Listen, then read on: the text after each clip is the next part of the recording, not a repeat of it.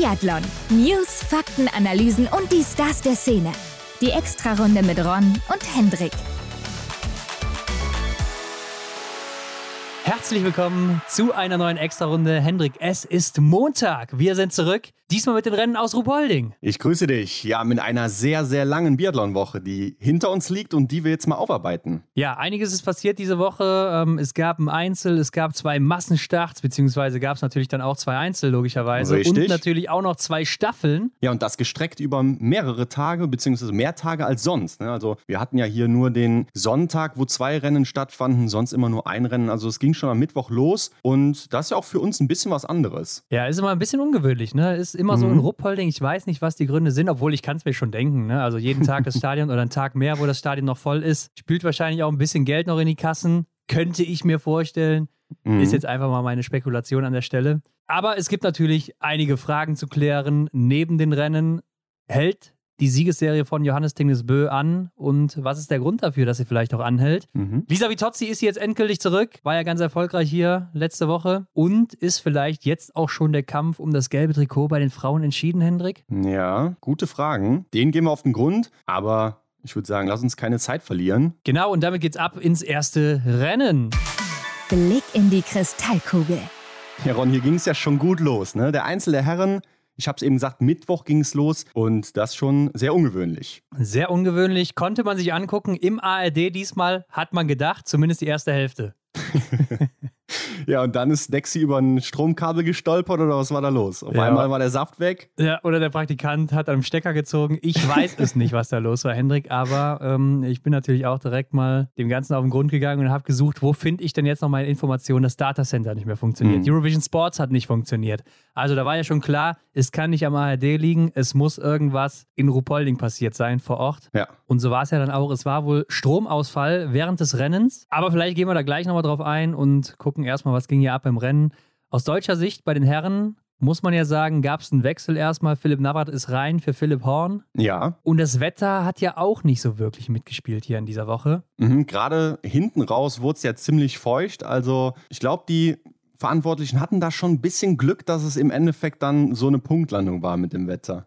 Ja, also es gab ja gar keinen Schnee, das heißt, die mussten das Schneedepot plündern, äh, was da war. Hat aber für eine Mhm. 4-Kilometer-Runde gereicht, also da ist anscheinend einiges drin. Und wie die Athleten und Athletinnen ja auch immer wieder betont haben, dass die Streckenpräparation richtig gut war, also die waren richtig gut für die Bedingungen, die da herrschten, Mhm. sodass wir zu Hause natürlich dann die Rennen alle auch sehen konnten, in voller Länge auch diesmal, keine Doppelrunden oder sonst was, wie es dann woanders schon mal gesehen wurde. Also, das natürlich erstmal richtig stark von Ruhpolding. Habe ich auch so mitbekommen, dass das echt häufig thematisiert wurde und dann auch immer wieder gelobt wurde, dass die Leute da vor Ort einen richtig guten Job gemacht haben. Ja, und damit wurde natürlich auch wieder die Klimaproblematik angesprochen. Und Benny Doll soll wohl irgendwo gesagt haben, dass er es ja vielleicht interessant fände, Doppelwochen einzuführen und dann jährlich abzuwechseln. Also sprich, Mhm. zwei Wochen im Jahr Ruppolding, im nächsten Jahr dann zwei Wochen Oberhof und so weiter, damit man vielleicht auch diese Strecke dann dauerhaft nutzen kann und ja nicht zweimal diese Aufwendungen hat, komplett eine Strecke herzurichten und so weiter, wenn so wenig Schnee vorhanden ist. Die Frage ist, hätte denn jetzt die Strecke in Ruppolding noch eine zweite Woche gehalten? Daran habe ich gerade auch direkt gedacht. Da müsste dann sicherlich auch nochmal einiges aufgefahren werden, damit eine vernünftige Woche zustande kommt, was die Wettkämpfe betrifft. Aber mit dem Gedanken und mit den Bildern, die man auch so bekommen hat, was so gerade in Oberhof abgeht, ist das doch noch sehr erschreckend, was da jetzt Stand der Dinge ist. Also da sieht es ja aus wie, naja, Frühling will ich nicht sagen, aber äh, es erinnert doch schon sehr an, an frühlingshafte oder herbstliche. Ja, auf jeden Momente. Fall nicht an Wintersport, ganz klar. Und das ist das Problem. Aber klar, wir werden auch wieder bessere Winter haben und da wird auch wieder Schnee liegen. Aber das wird Mhm. wahrscheinlich häufiger so passieren, wie es da jetzt eben war. Man muss es natürlich aber auch aus einer anderen Brille sehen, der wirtschaftlichen. Oder wie ist das dann? Kommen die Fans dann auch noch wieder im nächsten Jahr wieder zurück nach Ruppolding, wenn es dann zwei Jahre in Oberhof ist? Oder bleiben dann einige zu Hause? Mhm. Fahren dann einige vielleicht auch aus Bayern hoch nach Oberhof, Thüringen. Also ist ja auch eine kleine Strecke, die man zurücklegen muss. Sind ja alles so Überlegungen. Kriegt man vielleicht auch zwei Wochen das Stadion überhaupt voll? Wahrscheinlich schon, aber ja, man weiß es eben nicht so genau. Es sind einige Punkte, die da mit reinspielen, wo dann im Endeffekt die Entscheidung positiv oder negativ ausfällt, was das betrifft.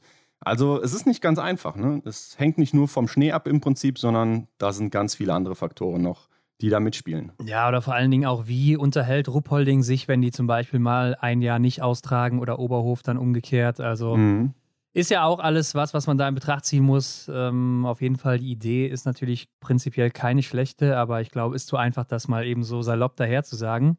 Mhm. Aber man weiß ja auch in Ruppolding, da muss immer gut geschossen werden. Der Schießstand, das ist der leichteste im Weltcup von den Traditionsorten. Und im Einzel muss sowieso gut geschossen werden. Klar. Außer du heißt Johannes Tingesbö. Schöne Einleitung hier ins Ergebnis, denn er schießt zwei Fehler und wird trotzdem Erster. Ja, Wahnsinn, oder? Also brutal. Was ist das einfach für eine Laufform? Eine Minute 14 ist er läuferig vor Martin Ponzile Oma, dem zweitschnellsten. Eine Minute 14. Also auf den ja. zweitschnellsten läuft er schon mehr als eine Strafminute raus. Das heißt, er konnte eigentlich auch nur von sieben Leuten geschlagen werden. Nee, sechs Leuten sind es ja dann. Mhm. Ähm, weil Position 8 in den Laufzeiten ist schon über zwei Minuten. Klar, jetzt kann man noch vielleicht die Range-Time mit reinrechnen, wo man ihn hätte schlagen können. Aber ich glaube, da war er ja auch gar nicht so schlecht unterwegs. Naja, Mittelfeld ungefähr, geht so. Aber da musste schon viel passieren, dass er ausgerechnet zwei Fehler mehr schießt als diese sechs Leute da. Ja, auf jeden Fall. Und also und ohne hier irgendwem zu nahe treten zu wollen, also bei jedem anderen, der da oben stehen würde und plus eine Minute auf der Laufzeit oder Vorsprung hätte, so wie es ja auch bei Johannes jetzt ist, ähm, da hätte man doch gedacht, das hat mit dem Stromausfall zu tun, da ist irgendein Fehler im Datacenter. Ja, ja. Also das ist einfach nur Wahnsinn. Ja, aber ich meine, man hat es auch direkt gesehen und äh, in jeder Runde ist er, glaube ich, auch der schnellste. Lass mich mal ganz kurz gucken hier. Ist ja schon wieder ein paar Tage her, wo das Rennen war. Aber mhm. ja, in jeder Runde die schnellste Laufzeit. Also das ist schon wirklich Wahnsinn. Ne? Also ich glaube, Johannes Dingsbö war ja schon immer der schnellste Läufer in den letzten fünf, sechs, sieben Jahren oder so, damit auch der schnellste Läufer seit er im Weltcup unterwegs ist. Aber das, was er aktuell zeigt, das ist nochmal ein anderes Level. Also das ist nochmal, vielleicht sogar seine Primetime aktuell mit 29 mhm. Jahren. Mal gucken, wie lange die auch anhält. Aber selbst wenn der mal 34, 35 wäre, dann wäre er wahrscheinlich immer noch der schnellste oder einer der schnellsten. Also ich sehe da auch nicht irgendwie was, was ihn da abhalten könnte, irgendwie äh, vorne mitzulaufen die nächsten vier, fünf Jahre. Ich wüsste ehrlich gesagt auch nicht, was dagegen spricht. Der Mann ist einfach nur von einem anderen Stern. Also das ist der absolute Wahnsinn. Man kann sich hier eigentlich nur wiederholen oder die Superlativen, die gehen einem hier aus, wie man diesen Mann beschreiben soll das ist ganz großes Kino, was der leistet. Ja, und äh, Wettle sagt es ja auch immer, ne, dass Johannes so vom anderen Stern ist für ihn. Mhm. Und wenn das schon der eigene Teamkollege sagt, der mit dem tagtäglich da irgendwie trainiert und der den kennt und der weiß, wie der da unterwegs ist und alles. Also das zeigt ja schon so ein bisschen die Verzweiflung auch auf, die da herrscht. Ja. Einfach krass, dieser Typ, aber Wettle dann eben Zweiter hier, hat einen Fehler weniger geschossen, drittschnellster des Tages. Also macht insgesamt auch ein sehr, sehr starkes Rennen. Aber gut, da ist eben ein Mann, mhm. der ist einfach eine Klasse besser. Und dann kommt Jakob Fack, Hendrik, und ich glaube, du erinnerst dich auch noch an meinen Geheimtipp immer mal wieder im Einzel. Die ja. letzten zwei, drei Jahre, gut, letztes Jahr vielleicht nicht mehr so, aber da ist er wieder. Auf der 3. Er setzt ja hier auch 20 Treffer. Ich glaube, er ist einer der wenigen. Ne? Also klar, ich sehe jetzt noch einen hier. Ja, ein Rumäne, ne? Flora heißt Gen er. Genau und sonst alle mit Fehler. Also ja, da sieht man, mit 20 Treffern kannst du auch ganz, ganz weit vorne landen. Ja, ist läuferig okay unterwegs. Ne? 20. Laufzeit, klar, ist nicht mehr der Jüngste, ist auch nicht mehr der Schnellste, aber läuferig, wenn man das mal sagen darf, im Bereich von Tajebö und Johannes Kühn, schneller als Sebastian Samuelsson. Mhm. Also hat er doch echt ein starkes Rennen gemacht. In der Range-Time auch der fünftschnellste, also sehr, sehr schnell unterwegs gewesen. Damit wirst du dann eben auch in dem Alter nochmal Dritter. Ich glaube, was viele vielleicht bei Jakob Fack gar nicht mehr wissen, ist ja auch zweifacher Weltmeister. Mhm. Und das bei so einer kleinen Nation wie Slowenien ist ja eigentlich Kroate, ne? Also startet nur für Slowenien. Genau. Aber ja, krass, was der Typ immer mal wieder abliefert, so hier und da, in dem Alter noch. Hut ab! Vierter ist dann Stiller Holmler Greit. Vermisst man eigentlich schon auf dem Podium? Ja, ich habe ihn auch eigentlich immer wieder auf zwei gesetzt, aber ja, hier jetzt im Einzel auch dann wieder nicht auf dem Podium. Seine Serie ist ja auf der Pokljuka gerissen und hier nur mit einem Fehler. Ne? Also da hätte ich ihm eigentlich noch zugetraut, dass er eben da doch noch aufs Podium kommt. Aber er war einfach auch läuferisch dann nicht so fit wie beispielsweise Christiansen, der ja auch einen Fehler geschossen hat. Ja, hat er aber auch nachher noch gesagt, dass er noch nicht so ganz fit ist seit seiner Erkrankung über Weihnachten. Also mhm. fühlt sich noch nicht so hundertprozentig. Ich guck mal gerade, er hatte ja beim letzten Schießen dann in den letzten Fehlern Fehler noch geschossen beim zweiten Schuss. Also er hat es natürlich in der Hand gehabt, aber er musste auch beim letzten Schießen dann mit dem Blackout leben. Ne? Also die Scheiben, die waren nicht mehr beleuchtet. Das war ja ein, ja, so ein mhm. großer Punkt, der ja auch dafür gesorgt hat, dass viele dann überlegt haben oder dass kurz nach dem Rennen noch überlegt wurde, ob das überhaupt gewertet wird hier. Klar, weil die Bedingungen dann eben anders waren. Ne? Das Licht am Schießstand ist ausgegangen. Du hast es gesagt, Stula, der hat dann da im Prinzip auf dunkle Scheiben geschossen, was das Ganze ja nochmal ein bisschen schwieriger macht. Also dunkel ist natürlich ein bisschen übertrieben. Es war dunkler, ne? man konnte noch mhm. sehen, weil es helliger Tag war so. Aber klar, es ist Winter und es war schon 3 Uhr oder sowas, also da ist es nicht mehr so komplett hell. Der Schießstand an sich hat ja noch funktioniert, der ist ja auch elektronisch. Mhm. Da gibt es wohl ein Notstromaggregat oder sonst was oder auf jeden Fall noch irgendwie Notposten, der den dann anschmeißt, wenn der Strom ausfällt. Aber dazu hat man wahrscheinlich nicht überlegt, was machen wir eigentlich mit dem Licht, wenn es mal, wenn hier mal der Strom ausfällt. Also da hätte man ja. ja das Licht auch noch mit anschließen können, theoretisch. Eigentlich schon, weil es gibt ja einen Grund, warum es von Anfang an an ist. Ne? Also Stühler hat uns dann auch erzählt, er hätte lieber natürlich die Ziele gesehen, so, aber ja, war das jetzt der Grund, warum er daneben geschossen hat? Ich glaube es nicht, weil im Endeffekt muss man sagen, hätten wir wahrscheinlich sonst sehr, sehr viele Fünfer-Serien gesehen, als der Strom weg war und mhm. äh, es wurde ja insgesamt doch ganz gut geschossen. Also von daher denke ich, war das nicht so ausschlaggebend. Es war vielleicht mal kurz störend, wenn du gerade dann in dem Moment da stehst und dann geht das Licht aus. Ich glaube, bei mhm. Philipp Navrat war es einmal so, aber ich glaube jetzt nicht, dass das irgendwie groß was entschieden hat hier in dem Rennen. Sicherlich ein irritierender Moment, aber da gehe ich mit dir. Das wird wahrscheinlich nicht so rennentscheidend gewesen sein. Also ich denke, alles in allem war es schon okay, dass das ganze Rennen gewertet wird. Ja, denke ich auch. Es wäre auch die Alternative gewesen. Du hättest das Rennen wahrscheinlich nicht neu starten lassen können. Also es wäre wahrscheinlich einfach ausgefallen. Das heißt, du hättest ja. ein Rennen weniger gehabt. Pff, ja, wäre das jetzt cool gewesen? Ich glaube nicht. Also wäre auch schon komisch, dann irgendwie ein Rennen, was komplett zu Ende lief, dann nicht zu werten einfach. Ja. Wo auch jeder seine Energien verschwendet hat und so weiter. Also ich finde es schon gut, so wie sie es gemacht haben. Für die Trainer hat das aber ja auch Auswirkungen, ne? Weil das Datacenter, habe ich eben schon gesagt, lief nicht mehr. Das heißt, die mhm. können ja auch keine Zwischenzeiten durchgeben, weil die gucken sich ja diese äh, Vorzeiten, die gibt es ja auch im Datacenter live an. Das ist nochmal irgendwie ein paar Meter vor der Zwischenzeit und das sagen die ja immer ihren Athleten und Athletinnen dann durch.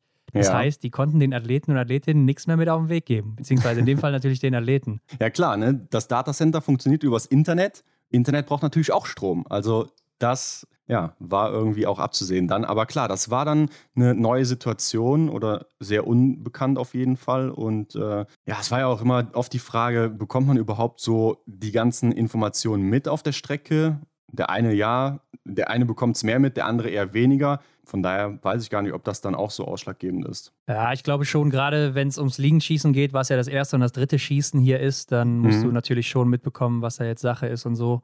Wie du dein Gewehr natürlich verstellen musst, dann auch ja, eventuell, um ja. auf den Wind zu reagieren. Also ähm, da, also das wirst du auf jeden Fall versuchen mitzubekommen. Und ich denke auch in so einem Zeitrennen wirst du das auch eher mitbekommen als in einem Massenstart zum Beispiel, wo dann vielleicht mhm. auch vier, fünf Trainer auf einmal schreien, wenn du da eben im Pulk bist. Also ich denke hier auf jeden Fall schon wichtig auch. Aber ich habe mich auch gefragt, vielleicht war das ja einfach nur ein Trick vom ARD, um alle Folgen von Ohne Gewehr nochmal zu zeigen, weil es hat ja auch fast genau gepasst, ne? Ja, das hat wirklich gepasst. Also der Vorfall mit dem Stromausfall, der hat sich ja dann auch wiederholt. Ne? Also plötzlich waren sie wieder ja. weg. und dann kamen nochmal zwei Folgen und es hat ja. eigentlich fast genau gepasst, dass man die neuen Folgen ohne Gewehr alle gucken konnte. Ja, man hat es auf jeden Fall gut genutzt, diese Zeit, wo da nichts auf dem Sender war, um eben gut Werbung zu machen.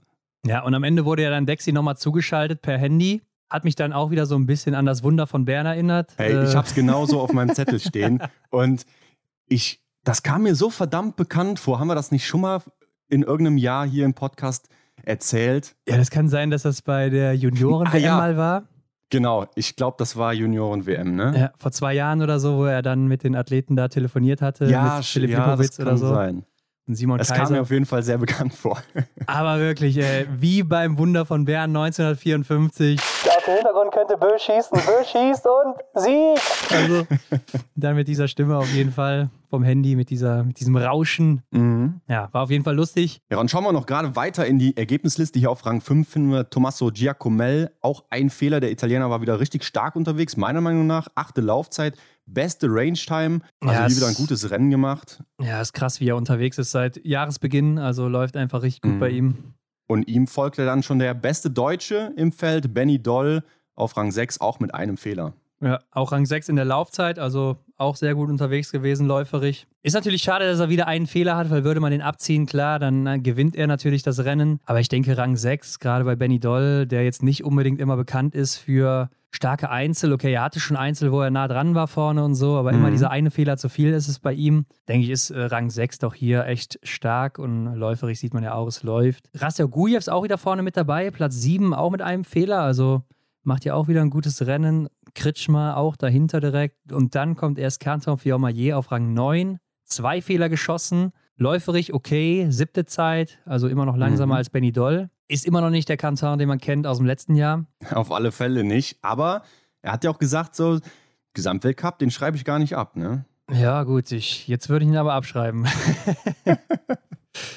Zehnter, Tajebö, ja, läuferig habe ich eben schon gesagt, so im Bereich von Jakob Fack. Also, das ist auch nicht das, was er eigentlich drauf hat. Mit einem Fehler würde ich auch sagen, könnte er normalerweise weiter nach vorne laufen. Ne? Da ist er doch in Peking dann auch mit auf dem mhm. Medaillenplatz gewesen noch. Niklas Hartweg, Elfter hier mit zwei Fehlern. Range Time der zweitschnellste. Ne? Also das hat der er echt drauf. Das hat auch Amy Baserga drauf. Also die beiden aus der ja. Schweiz, die wissen, wie man schnell schießt. Definitiv, ja. Zwölfter Janis Dahle und dann kommt Roman Rees auf 13 mit zwei Fehlern. Ja, Roman Rees damals mal den fünf schnellsten Einzel aller Zeiten gelaufen. Ne? Henrik Inrup-Holding mhm. war das. Wir haben es noch in Instagram verpackt, ne, die Info. Aber hier hat es nicht gereicht. Also 15. Laufzeit hier für ihn, 32. Range Time, da verliert er 17 Sekunden. Er ist aber auch damals fehlerfrei geblieben, also das hat er hier eben nicht geschafft mit seinen zwei Fehlern. Mhm. 17. Johannes Kühn, zwei Fehler, ist ja eigentlich recht solide, aber läuferig hätte ich mir doch viel mehr von ihm erwartet, gerade über die 20 Kilometer. Denkt man eigentlich, dass er da seine Stärke eben ausspielen kann? Also irgendwie, klar, letztes Jahr in Hochfilzen, da gewinnt er, oder vorletztes Jahr ist er mittlerweile schon wieder da gewinnt er diesen Sprint noch mit der besten Laufzeit und dann hier mhm. und da auch in der Saison immer wieder sehr gute Laufzeiten gehabt. Aber in diesem Jahr, da ist er läuferig doch noch so hinter den Erwartungen, die ich so an ihn habe oder wahrscheinlich eher auch an sich selbst. Ähm, mhm. Da haben wir auch schon deutlich Besseres gesehen. Ne? Ist auch komisch, dass es bei ihm dann mal zu so einem richtig krassen Tag reicht und dann aber die Kurve, sage ich jetzt mal, wieder direkt so stark abflacht. Ja, und dann, ich weiß auch nicht, also irgendwie hat er mal zwischenzeitlich dann gute letzte Runden, aber so über das ganze Rennen, da hat er mich in diesem Winter bisher noch nicht so überzeugt. Mhm. Ist natürlich schade, weil mit zwei Fehlern und seinem Laufvermögen könnte er deutlich weiter vorne sein. Ja, ich gucke auch gerade hier so in den Laufzeiten, da war er selten in den Top Ten jetzt und sonst ist er da eigentlich immer vertreten gewesen oder sehr, sehr oft. Ja. Ja, überzeugt mich noch nicht so wirklich. Erik Perrault, der kommt ja hier zurück aus dem IBU e Cup nach zwei Siegen und wird 21. mit zwei Fehlern. David Zubel 23. mit zwei Fehlern.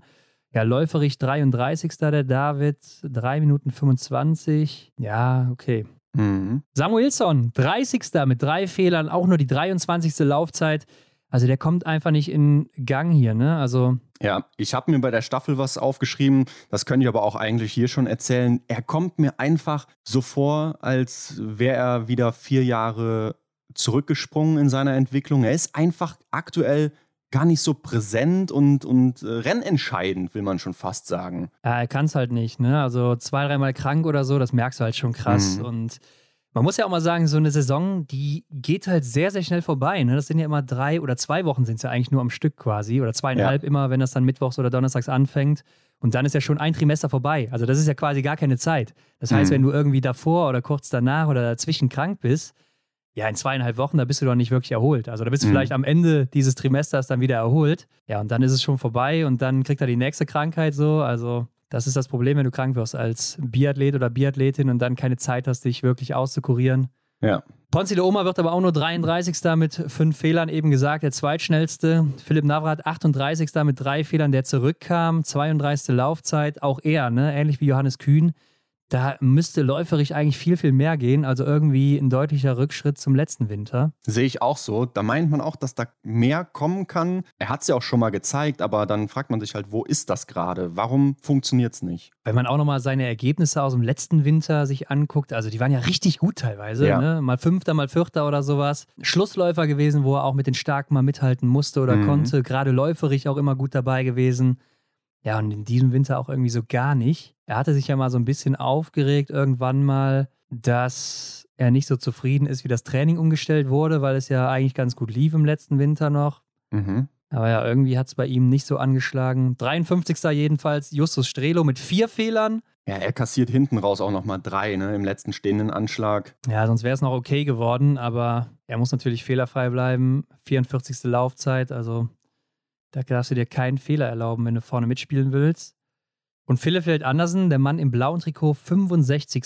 mit sechs Fehlern. Wow, ja, da hat dann der Niklas Hartwig nochmal ordentlich gepunktet gegenüber ihm, was das blaue Trikot angeht. Ja, Emilien Jacquelin war ja nicht dabei. Der hat sich eine Pause gegönnt, weil er nicht so zufrieden war auf der Pokeljuka. Ist auch krass, finde ich, dass man das einfach so hinnimmt, ne, dass man dann zum Beispiel den Einzel jetzt hier verpasst, eben mit dem Hintergrund, dass es keine Streitergebnisse gibt und dass man dann im Weltcup, im, im Gesamtweltcup eben so direkt abschmiert. Gut, ich denke, er wird auch eingesehen haben, im Gegensatz zu seinem Teamkollegen, dass der Gesamtweltcup weg ist.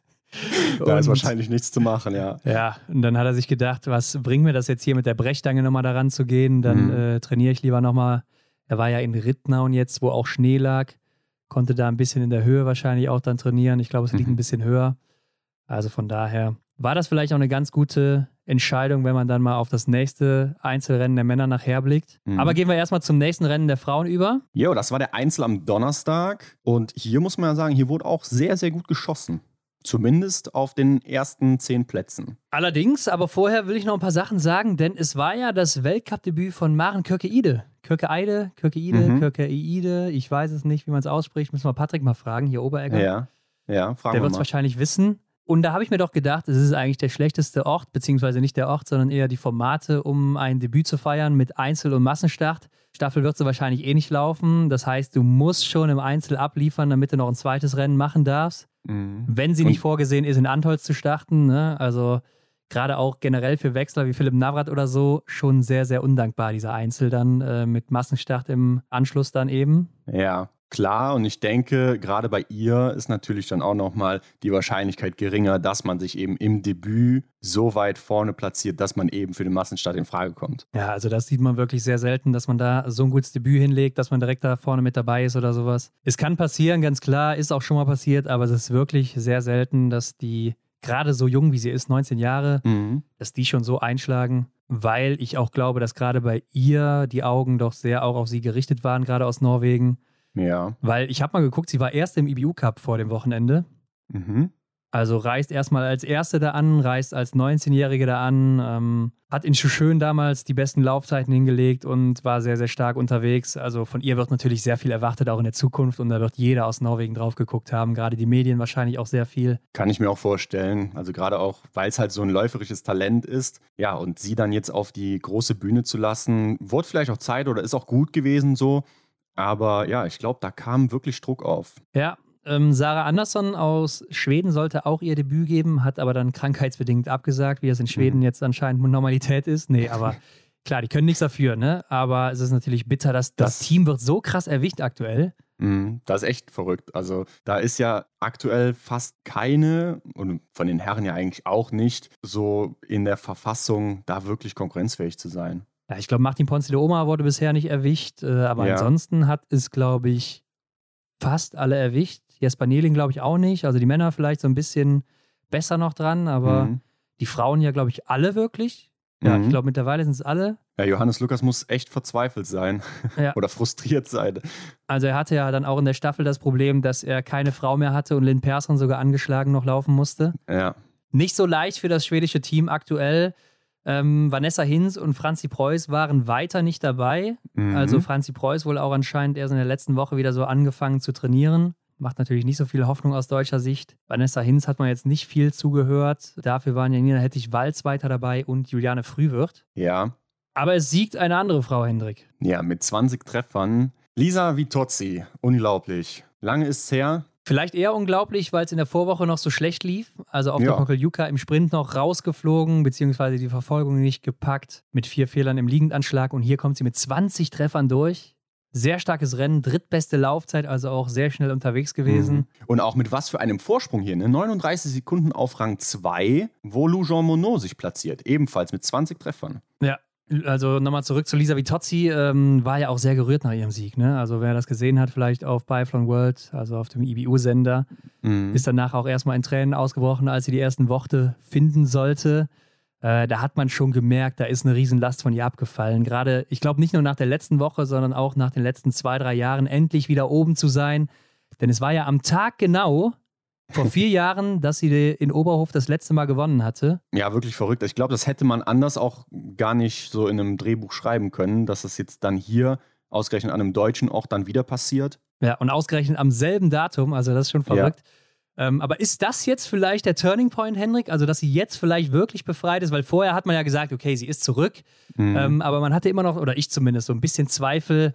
Ja, läuft sie jetzt heute aufs Podest oder wird sie jetzt vielleicht wieder einbrechen oder so am Schießstand? Also, so sicher war es noch nicht. Mhm. Aber jetzt irgendwie an diesem Wochenende, muss ich doch sagen, sah das schon sehr, sehr gut aus. Und vielleicht ist das jetzt so dieser letzte Tropfen, der noch gefehlt hat, um das Selbstbewusstsein wieder so voll aufzutanken. Ich glaube auch, jetzt hat hier der Schalter umgeswitcht und ab jetzt muss man definitiv wieder mit ihr rechnen, wie man ja auch im Massenstart schon gesehen hat. Ich glaube, das war sehr, sehr wertvoll für sie hier, dieses Erlebnis nochmal ganz oben zu stehen. Und ich hatte es ihr ja auch zugetraut im Tippspiel. Ganz oben, auf eins? Ich hatte sie auf eins, ja. Ach, Wahnsinn, das kann ja wohl nicht wahr sein.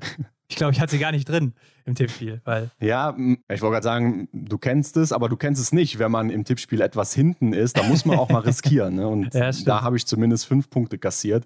Ich weiß ja. gar nicht, wie es sonst abgelaufen ist, aber daran erinnere ich mich auf jeden Fall. Also ich muss da was gut machen und mit solchen Tipps ja, klappt das dann vielleicht. Ja, aber es ist schon beeindruckend. Also ich glaube auch, dass sie selber jetzt sieht, so nach einer schlechten Woche oder nach einem schlechten Rennen kann ich halt einfach wieder umswitchen, zurückkommen. Ja. Äh, da ist ein neuer Tag, ein neues Rennen und dann geht es einfach wieder. Und ich glaube, das ist schon wirklich wichtig für sie, dass sie da einfach auch befreiter ins Rennen gehen kann. Aber ja, Lou Jean Monod, die wird hier Zweite, erster Podestplatz, ähm, sehr, sehr stark. Und ich habe auch mal bei Lou Jean Monod so in die Statistiken reingeguckt und da ist mir erstmal aufgefallen, was ist sie denn bitte für eine gute Schützin? Also, sie ist ja aus dem IBU Cup jetzt so erstmals im Weltcup dabei. Mhm. Und sie hatte im letzten Jahr im IBU Cup, hat sie ein Jahr gewonnen, 90,6 Prozent. Boah, ja, das Davor gut. das Jahr 90 Prozent, davor das Jahr 88,7. Also da sieht man schon, das sind sehr, sehr hohe Werte. Die werden sehr selten erreicht. Erinnert mhm. schon fast so an Laura Dahlmeier. Ähm, und ich habe auch mal im Weltcup geguckt, also wie viele Nuller-Serien sie schon hat. Insgesamt 1, 2, 3, 4, 5, 6. Davon dreimal Sprints, also dreimal auch bei 20 Schüssen schon fehlerfrei geblieben. Und äh, so viele Rennen hat sie ja noch gar nicht im Weltcup. Insgesamt gerade mal 20 Einzelrennen. Mhm. Das ist schon wirklich krass. Definitiv eine Kandidatin, die man dann in einem weiteren schießlastigen Rennen mal tippen kann. Ne? Also ich glaube, auf sie kann man zählen. Ja, gerade im Einzel dann eben. Ne? Also ja. ist eigentlich das perfekte Format dann für sie, wenn sie dann auch Echt in den gut. nächsten Jahren vielleicht läuferig noch was draufpackt. Denn da muss man sagen, okay, hier neunte Laufzeit auch sehr, sehr gut. Aber ich glaube, so im Allgemeinen ist sie jetzt nicht unbedingt als Läuferin bekannt. Aber wenn da noch ein bisschen was geht, dann wird es natürlich mhm. richtig gefährlich da wieder. Ja, sehe ich auch so. Aber gut, Platz 3 geht ans gelbe Trikot. Julia Simon hat sich einen Fehler gegönnt hier. Ich glaube, den wollte sie sich nicht gönnen, aber hat sie eben getan. 45 Sekunden zurück damit, also wird damit eben Dritte, weil sie einen Fehler mehr hat. Äh, läuferig ähnlich unterwegs wie Lisa Vitozzi, klein bisschen schneller, zwei, drei Sekunden. Also von daher macht sie auch ein solides Rennen und ist schon wieder auf dem Podium. Ja, da gehört es auch meiner Meinung nach aktuell hin, bringt alles mit, was es äh, dafür bedarf. Und ja, das wird wirklich schwer, da nochmal irgendwie äh, was zu unterbinden. Beziehungsweise Lisa Vitozzi ist ja aktuell auf dem Wege, sie da vielleicht nochmal vom gelben Trikot abzulösen. Schauen wir mal. Elvira Oeberg hingegen hat ja hier ein bisschen geschwächelt. Ja, Elvira Oeberg wird sechste, fünfte Laufzeit, auch ein Fehler geschossen. Ich glaube, ja, was heißt geschwächelt, ne? Ist 35 Sekunden hinter Julia Simon mit selber Fehleranzahl. Läuferig ist sie 17 hinter ihr. Gut, in der Range Time ist Julia Simon natürlich die schnellste hier des Tages, also da verliert sie auch nochmal auf sie. Ja, das heißt insgesamt hat sich vielleicht aber hier auch schon angebahnt, dass Elvira Oeberg nicht ganz fit ist aktuell. Rupolding liegt ihr eigentlich. Mhm. Also, ja, ich denke, da ist läuferig auch, ne? Kennen wir von ihr deutlich mehr drin. Genau. Vor ihr aber noch ihre Schwester Hanna Oeberg im roten Trikot ja gelaufen mit einem Fehler. Mhm. Fünfte geworden.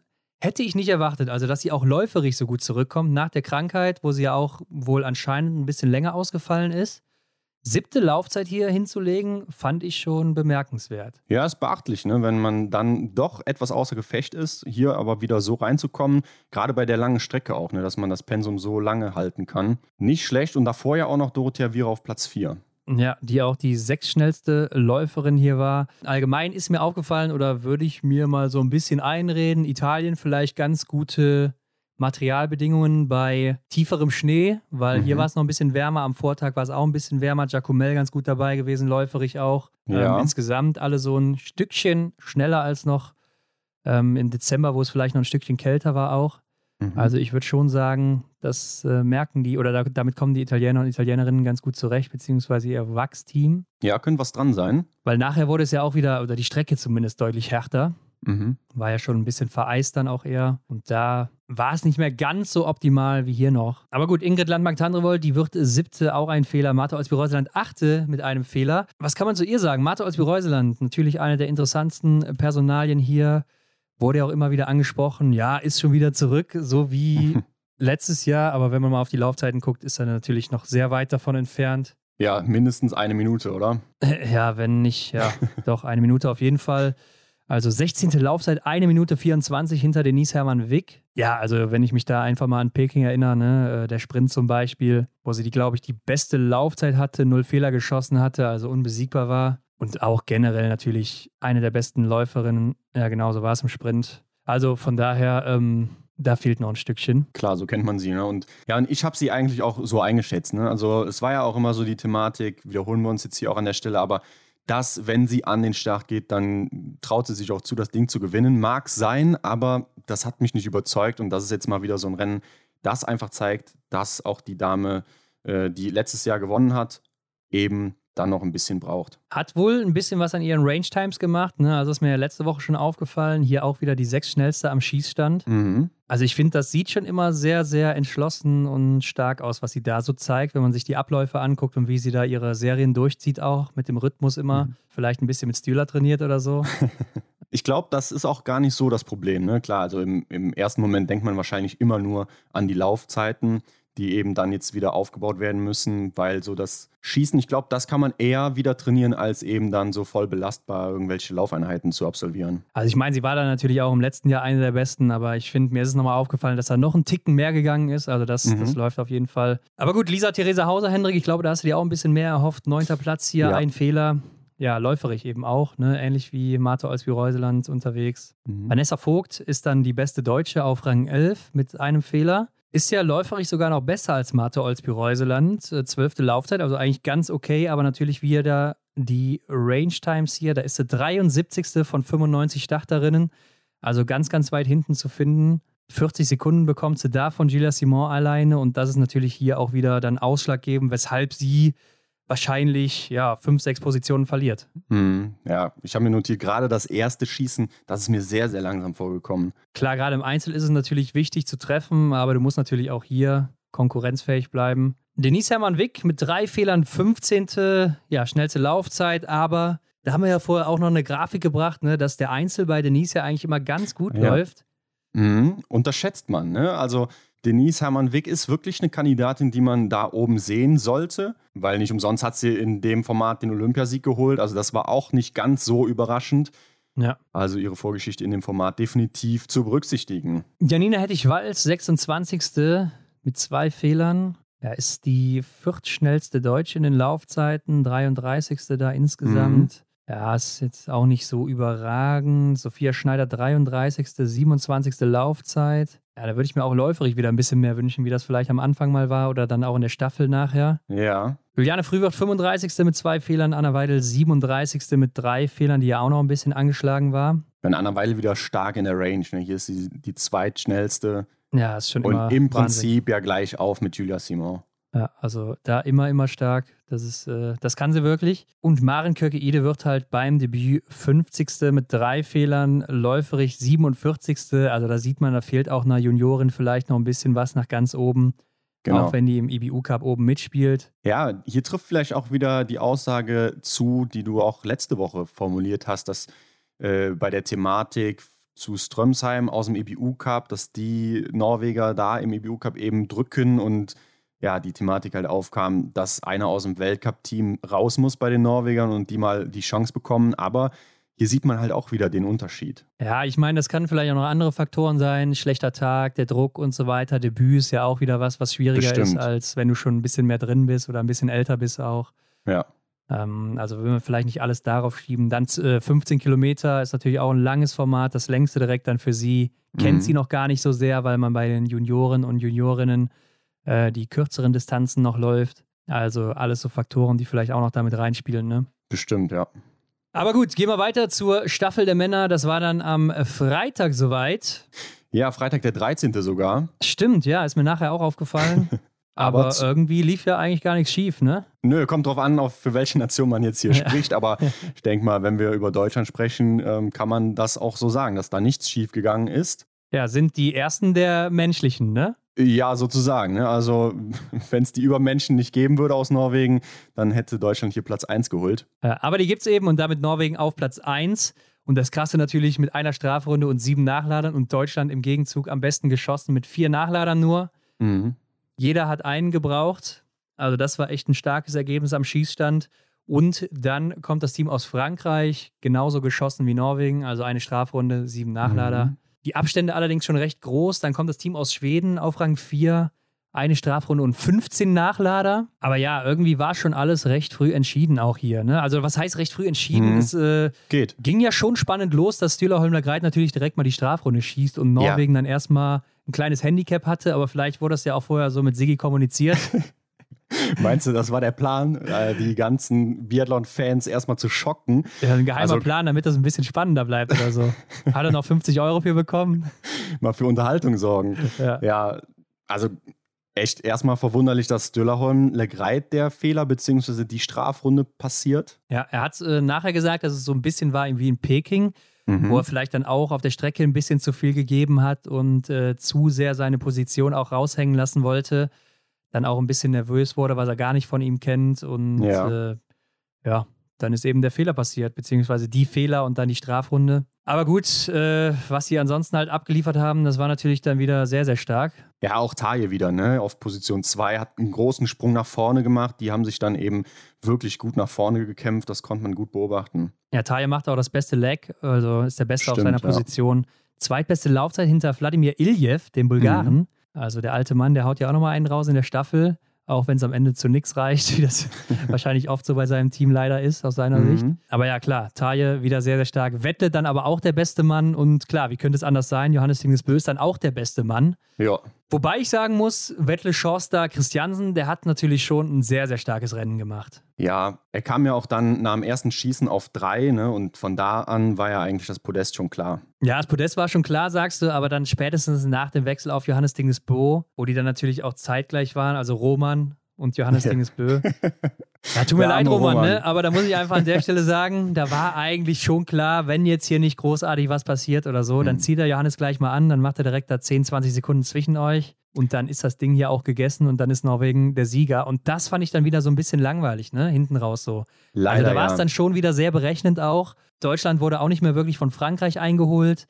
Also es mhm. war eigentlich dann so Platz 1, 2, 3 weil die Abstände eben so groß waren, auch zum vierten Platz dann noch, war schon relativ entschieden. Ja, das hat aber Roman ja auch selber sehr erwachsen, wie ich finde, eingeordnet ne? oder selbst realisiert ja. direkt, das macht überhaupt keinen Sinn, sich da jetzt da an Johannes ranzuhängen. Der läuft ihn ja, ja, so wie es ist, in Grund und Boden, ne? So wie aktuell jeden. Ja, keine Frage, aber. Wobei, ähm, ich fand Johannes am Schießstand beim zweiten Schießen ein bisschen schlampig unterwegs, oder? Also vielleicht hat er sich da auch dann direkt auf seine läuferische Stärke verlassen und hat gedacht, ja gut, wenn jetzt hier ein Fehler kommt, den kann ich immer noch mal kompensieren, aber da ja. fand ich ihn nicht so souverän wie sonst. Ja, ich glaube, er wollte vielleicht auch noch mal zaubern hier an der Stelle. Mhm, möglich. Aber es hat ja dann doch noch gereicht, um mit dem Finger ins Publikum zu zeigen und zu sagen, hey, ich bin die Nummer eins, Leute, guckt noch mal hier. Wie gesagt, es war dann relativ früh entschieden und äh, trotzdem, äh, Benny Doll muss man natürlich noch mal hervorheben. Mit seiner mhm. starken Leistung auch, gerade auf der letzten Runde, wo er dann Vettel nochmal abzieht, läuferig. Ja. Äh, Johannes Kühn aber auch sehr stark gewesen. Also wir haben eben über Taille gesprochen, der war der Beste auf Leck 2, aber Johannes Kühn der drittbeste, nur sieben Sekunden dahinter. Mhm. Also auch sehr, sehr gut. Und äh, Roman Rees macht seine Sache auch sehr solide. Ne? Also läuferig, klar, kriegt er 20 Sekunden von Johannes Tingesbö, ist damit der siebtschnellste auch nur. Aber man muss auch sagen, dass da ja, drei, vier Leute vor ihm sind. Die sind nur im Bereich von fünf bis sechs Sekunden vor ihm und Roman konnte ja auch ein bisschen austrudeln lassen am Ende. Also da kann man doch sagen, äh, läuft ganz gut. Jetzt ist natürlich die Frage, sollte man Roman jetzt Schluss laufen lassen oder doch eher Benny? War wahrscheinlich hier nochmal so ein Test, falls mal einer ausfällt oder so bei der WM. Klar kommt es jetzt zur Situation, dass man bei der WM auf so eine Schlussrunde geht, dann oder auf so einen Schlussleck geht, ne, auf die Position 4, dass die so beginnt. Dann würde man sich sicherlich Benedikt Doll da wünschen, gerade einfach, weil er läuferisch nochmal ja, das, das Quäntchen mehr drauf hat als Roman. Ja, ja würde ich auch sagen. Hat mir auch gut in Hochfilzen damals gefallen, ne, als er die Staffel mhm. als Schlussläufer ins Ziel gebracht hat. Ja. Und was auch alle immer sagen, er wirkt ein bisschen ruhiger, ist auch einfach so. Und das merkt man auch am Schießstand gerade und äh, läuft einfach richtig gut. Also ist der stärkste Benny Doll, den man jemals gesehen hat, so wahrscheinlich. Von Mhm. daher würde ich auch sagen, muss er auf Position 4. Die Franzosen haben ja auch ein bisschen experimentiert mit Fabien Claude auf Position 4 und Quentin Villamaillet auf 2. Ja. Fand Stimmt. ich eigentlich jetzt aktuell auch gar nicht so schlecht, weil ich sagen würde, dass Fabien Claude so ein bisschen mehr den Bums hat, wenn es dann ums 1 gegen 1 geht oder gerade dann auf der letzten Runde oder so, ne? Mm, Ja, da denke ich vor allem an die letzte Runde von Fabian Claude. Oder im Sprint dann eben, wenn er vielleicht auch mal an einem Johannes Dingesbö dranbleiben könnte, Mhm. dann würde ich sagen, im Sprint würde er den abziehen, ne? Ja, weil er da einfach so spritzig ist. Ja, und man hat es ja auch gegen Jacques gesehen, dass äh, Johannes Dingesbö da in der Vergangenheit schon mal nicht so gut aussah. Mhm. Also vielleicht würde ein Fabian Claude da sogar noch ein bisschen mehr auf die Strecke zaubern, weiß ich nicht. Äh, Sebastian Samuelsson ist hier mal auf der 1 gelaufen, lief jetzt nicht ganz so glücklich für ihn am Anfang, aber war auch eine ganz neue Position, um auch mal zu testen hier, falls einer ausfällt bei der WM, dass man da auch einem anderen mal Schluss laufen lässt. Das war dann hier Ponce Leoma. Ja, macht auf jeden Fall mal Sinn, sowas zu experimentieren. Und klar, Taje war natürlich auch zurück in der Staffel jetzt nach seinem starken Januar. Und damit, Hendrik, gehen wir doch weiter zur Staffel der Damen. Aber da könnte man meinen, ja, es ist ein ähnliches Bild wie bei der Mhm. Herrenstaffel. Norwegen vor Deutschland und Italien. Ja, die Norwegerinnen hier auch auf 1 hätte ich ihnen allerdings ja irgendwie nicht zugetraut. Ey, ich muss ja mal sagen, das Rennen war so unglaublich schwer zu tippen. Mhm. Also es gab sechs, sieben Staffeln, die hätte man in die Top 5 nehmen können und keine war wirklich überragend oder überzeugend. Ja, Gerade auch noch, weil Elvira Oeberg vorher ausgefallen ist, äh, krankheitsbedingt. Also wollte sich schonen erstmal. Mhm. ist ein bisschen angeschlagen, jetzt nichts Schlimmes oder so angeblich, sondern äh, ja, wollte für den Massenstart eher fit sein, was dann auch nicht mehr geklappt hat. Aber dadurch irgendwie gab es kein Team, wo ich jetzt sagen würde, wow, das sind die absoluten Favoriten hier. ja, bei Norwegen angefangen hat man überlegt, was macht Mate? Passt das überhaupt? Ne? Ähm, kann sie da die Mannschaft schon so sehr fördern? Ingrid, klar, ist, ist zurzeit stabil. Was machen die anderen beiden? Den- Simon war nicht dabei, muss man auch dazu sagen. Ne? Genau, bei den Französinnen, ja.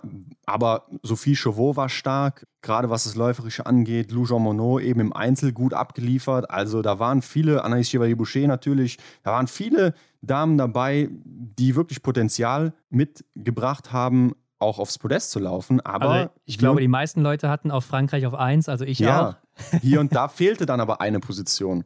Äh, Ja, ich glaube, da kommen wir jetzt gleich nochmal zu, was da genau los war. Aber auch die Schweiz, ne? Die Schweiz hat ja so ein starkes Team eigentlich mit Mhm. diesen vier Athletinnen, die einfach so solide performen. Äh, eine Amy Baserga, die natürlich sehr stark am Schießstand ist. Dann die beiden Gasparins, die einfach sicher sind am Schießstand. Und eine Lena Hecki-Groß, Ja. die stark in der Loipe ist auch noch und sehr schnell schießen kann. Also da hätte ich auch gedacht, nimmst du die mit rein oder nicht? Und dann habe ich mich am Ende dagegen entschieden. Das Team aus Italien, da muss man immer überlegen, ja, Lisa Vitozzi und Dorothea Vera sehr stark. Ja. Aber was machen denn Komola und was macht Rebecca Passler? Also, da weiß man halt nie, da musst du immer hoffen, ja, okay, diese Position kommt jetzt durch, damit das dann am Ende funktioniert. Und Ja. dann muss es aber auch genauso eintreffen und das ist eben das Schwierige dann. Aber okay, ähm, gehen wir nochmal rein hier. Frankreich war ja zunächst noch richtig gut dabei am Anfang. Ja, ja Startläuferin Lou Jean Monod, ich habe es gerade schon gesagt, sehr stark, hat auch die stärkste Laufzeit in dem Leg. Also die sind gut reingekommen. Ja, übergibt dann eben als erste null Fehler geschossen, genauso wie Amy Baserga, aber auch, die auch eine oder da halbwegs mithalten kann und natürlich auch Caroline Offigstadt Knotten für Norwegen. Anna Weidel ist für Deutschland gestartet und hat ungewöhnlich viele Fehler hier geschossen.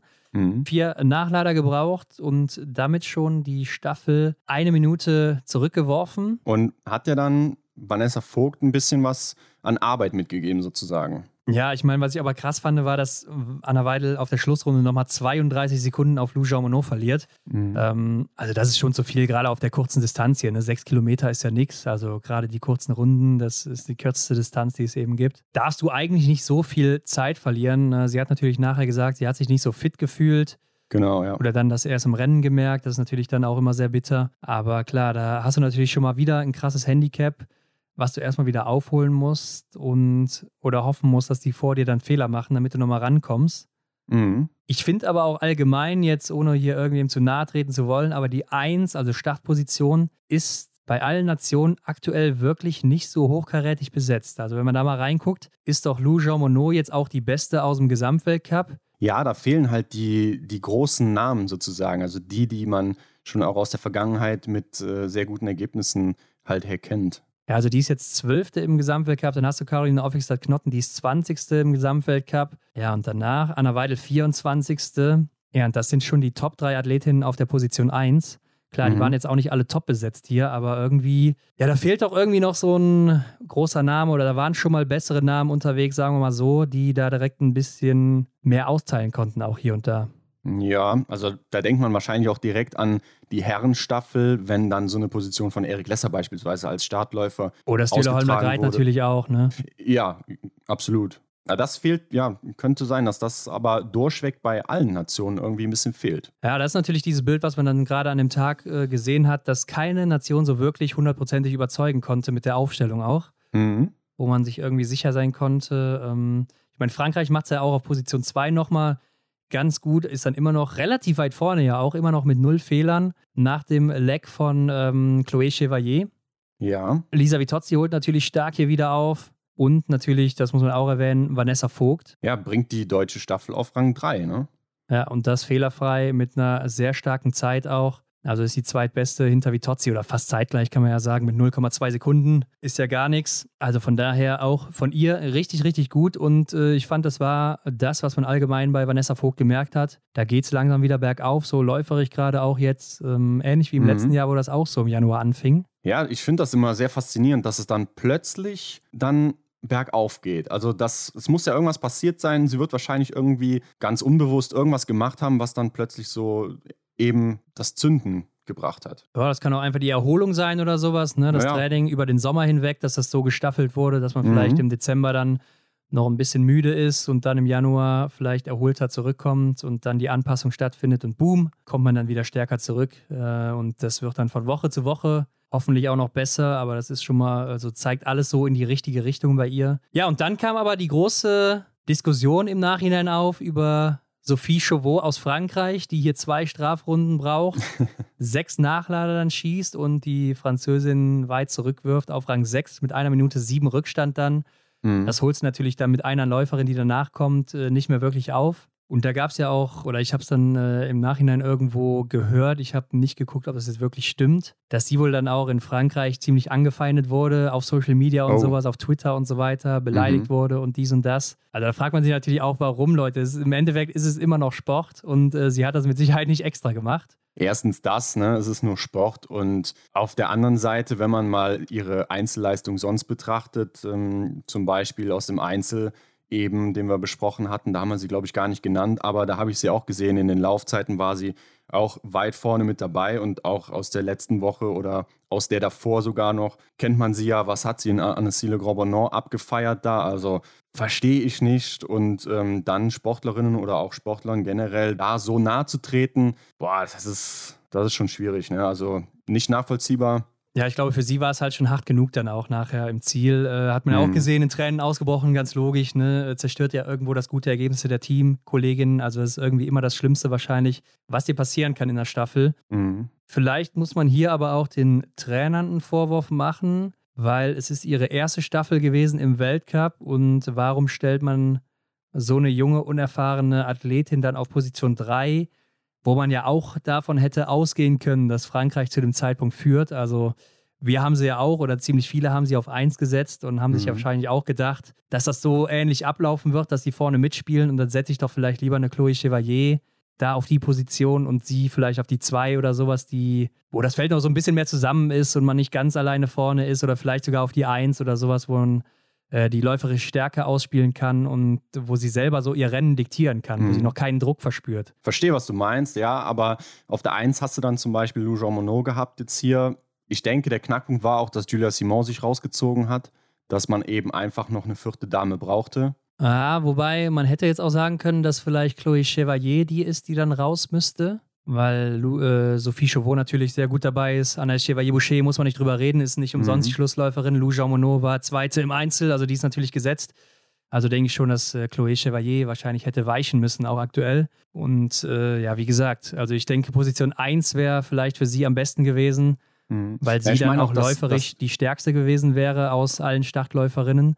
Mhm. Und, ja, ich meine auch, äh, dass Julia Simon halt gesagt hat, ich mache die Staffel Pause. Nicht, dass sie aus dem Team ist oder dass, dass da sich was im Team Nee, klar, hätte tun. nee, aber wenn du jetzt Okay. Julia Simon reinnimmt, musst du eine Mhm. rausnehmen und dann wäre es natürlich Chloe Chevalier gewesen, Ach würde so, ich mal sagen. ja, richtig. Okay. Also von daher ähm, hätte ich, wie gesagt, Sophie Chauveau auf 1 gesetzt. Ich glaube, das wäre besser gewesen und Mhm.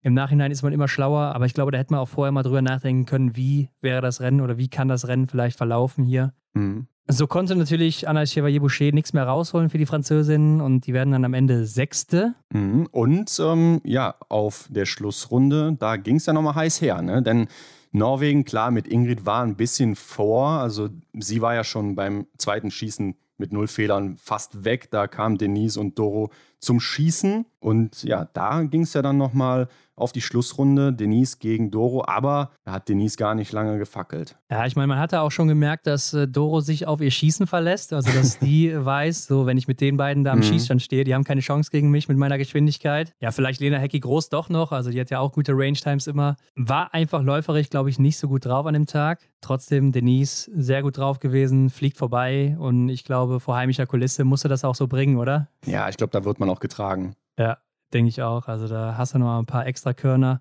Da macht es besonders Spaß. Ist ja auch die stärkste in der Laufzeit auf ihrer Runde, auf ihrer Position und auch die beste insgesamt, inklusive Schießen. Also macht ein Top-Rennen. Und Deutschland am Ende auch hier dann das schnellste Team gewesen, läuferig. Mhm. 16 ja. Sekunden vor den Französinnen und dann nochmal 27 Sekunden vor den Norwegerinnen. Also sehr stark hier. Aber in der Range-Time, da verliert man eben eine Minute zwei auf Italien. Das ist natürlich wieder viel. Äh, siebte Zeit hier gehabt. Also da weiß man auch wieder so, Range-Time ist das, da muss man ein bisschen dran schrauben insgesamt Mhm. im Team. Aber Hendrik, was wir jetzt auch vergessen haben, ist natürlich die Schlussrunde von Sophia Schneider. Ja, die Sophia, die hat ja nochmal einen rausgehauen. Aber holla die Waldfee, Hendrik. Also sie läuft hier 23 Sekunden auf Mate Olsby-Reuseland auf der letzten Runde raus, äh, ist nach dem Schießen fünfte, läuft dann als Mhm. dritte zur Übergabe. Also einfach Wahnsinn, was sie hier abgerissen hat auf der letzten Runde. Läuft an Marketa Davidova vorbei, an Elisa Gaspari noch vorbei, sieht schon die Italienerin vor ihr und das läuft sie raus auf Mate Olsby-Reuseland. Also klar, Mate ist noch nicht bei 100 Prozent, aber dass Sophia hier so explodiert und so einen raushaut und an der Davidova vorbeiläuft, also äh, Hut ab vor dieser letzten Runde, das war richtig krass. Und da frage ich mich, warum funktioniert das aktuell im Sprint nicht oder in Mhm. sonst irgendwelchen Rennen, dass sie halt generell mal diese Runden raushaut oder raushauen kann, weil äh, da ist ja dann viel, viel mehr drin für sie eigentlich. Also wenn sie das hier so zeigen kann, das geht auch über siebeneinhalb Kilometer dann. Ja, sehr schade, dass das eben dann bisher in Einzelrennen nicht funktioniert hat. Aber ich glaube, das ist auch so ein Moment, vielleicht äh, vergleichbar wie der Einzel von Lisa Vitozzi für sie eben, dass hier auch dann so eine Art Knoten geplatzt ist. Ne, sie hat vielleicht hier gemerkt, dass sie es doch kann, mit den großen Namen mithalten kann. Und ähm, ja, ich glaube, da kann man drauf aufbauen. Ja, zweitbeste Laufzeit auch insgesamt. Äh, schnellste war natürlich Anna-Maria Lampic, Wie soll's auch anders 6,6 sein? Sekunden ist sie hinter ihr. Und dann kommt Hanna Oeberg, 9,4 Sekunden. Also einfach stark von Sophia Schneider. Äh, unglaublich. Und ja, hoffen wir mal, dass das so weitergeht. Und weiter ging es ja dann auch für die Männer mit dem Massenstart. Das Highlight natürlich für mich, Hendrik. Ich glaube, das kannst du dir denken. Ja, das denke ich, das ist bekannt, aber da bist du ja nicht alleine. Ich feiere den Massenstart auch und ja, viele Leute da draußen auch. Johannes Tinis Bö sicherlich auch. Sicherlich auch, aber vorab will ich dir noch eine Frage stellen. Wie viel Werbung kann man eigentlich für einen Podcast machen? ARD, ja. Kann man, ja, kann man äh, oft unterbringen, diese Info. Ja, also wir kriegen Konkurrenz, ne? Ob es dann Konkurrenz ist, weiß ich noch nicht, aber werden wir vielleicht mal reinhören. Ja, kann man mal machen, aber man kann auch in die Extra-Runde reinhören. Also, kommen wir zum Rennen. Johannes Tinis Bö hier drei Fehler und trotzdem mal wieder Rang 1. Ja, Hendrik, und warum? Weil er am schnellsten läuft, natürlich.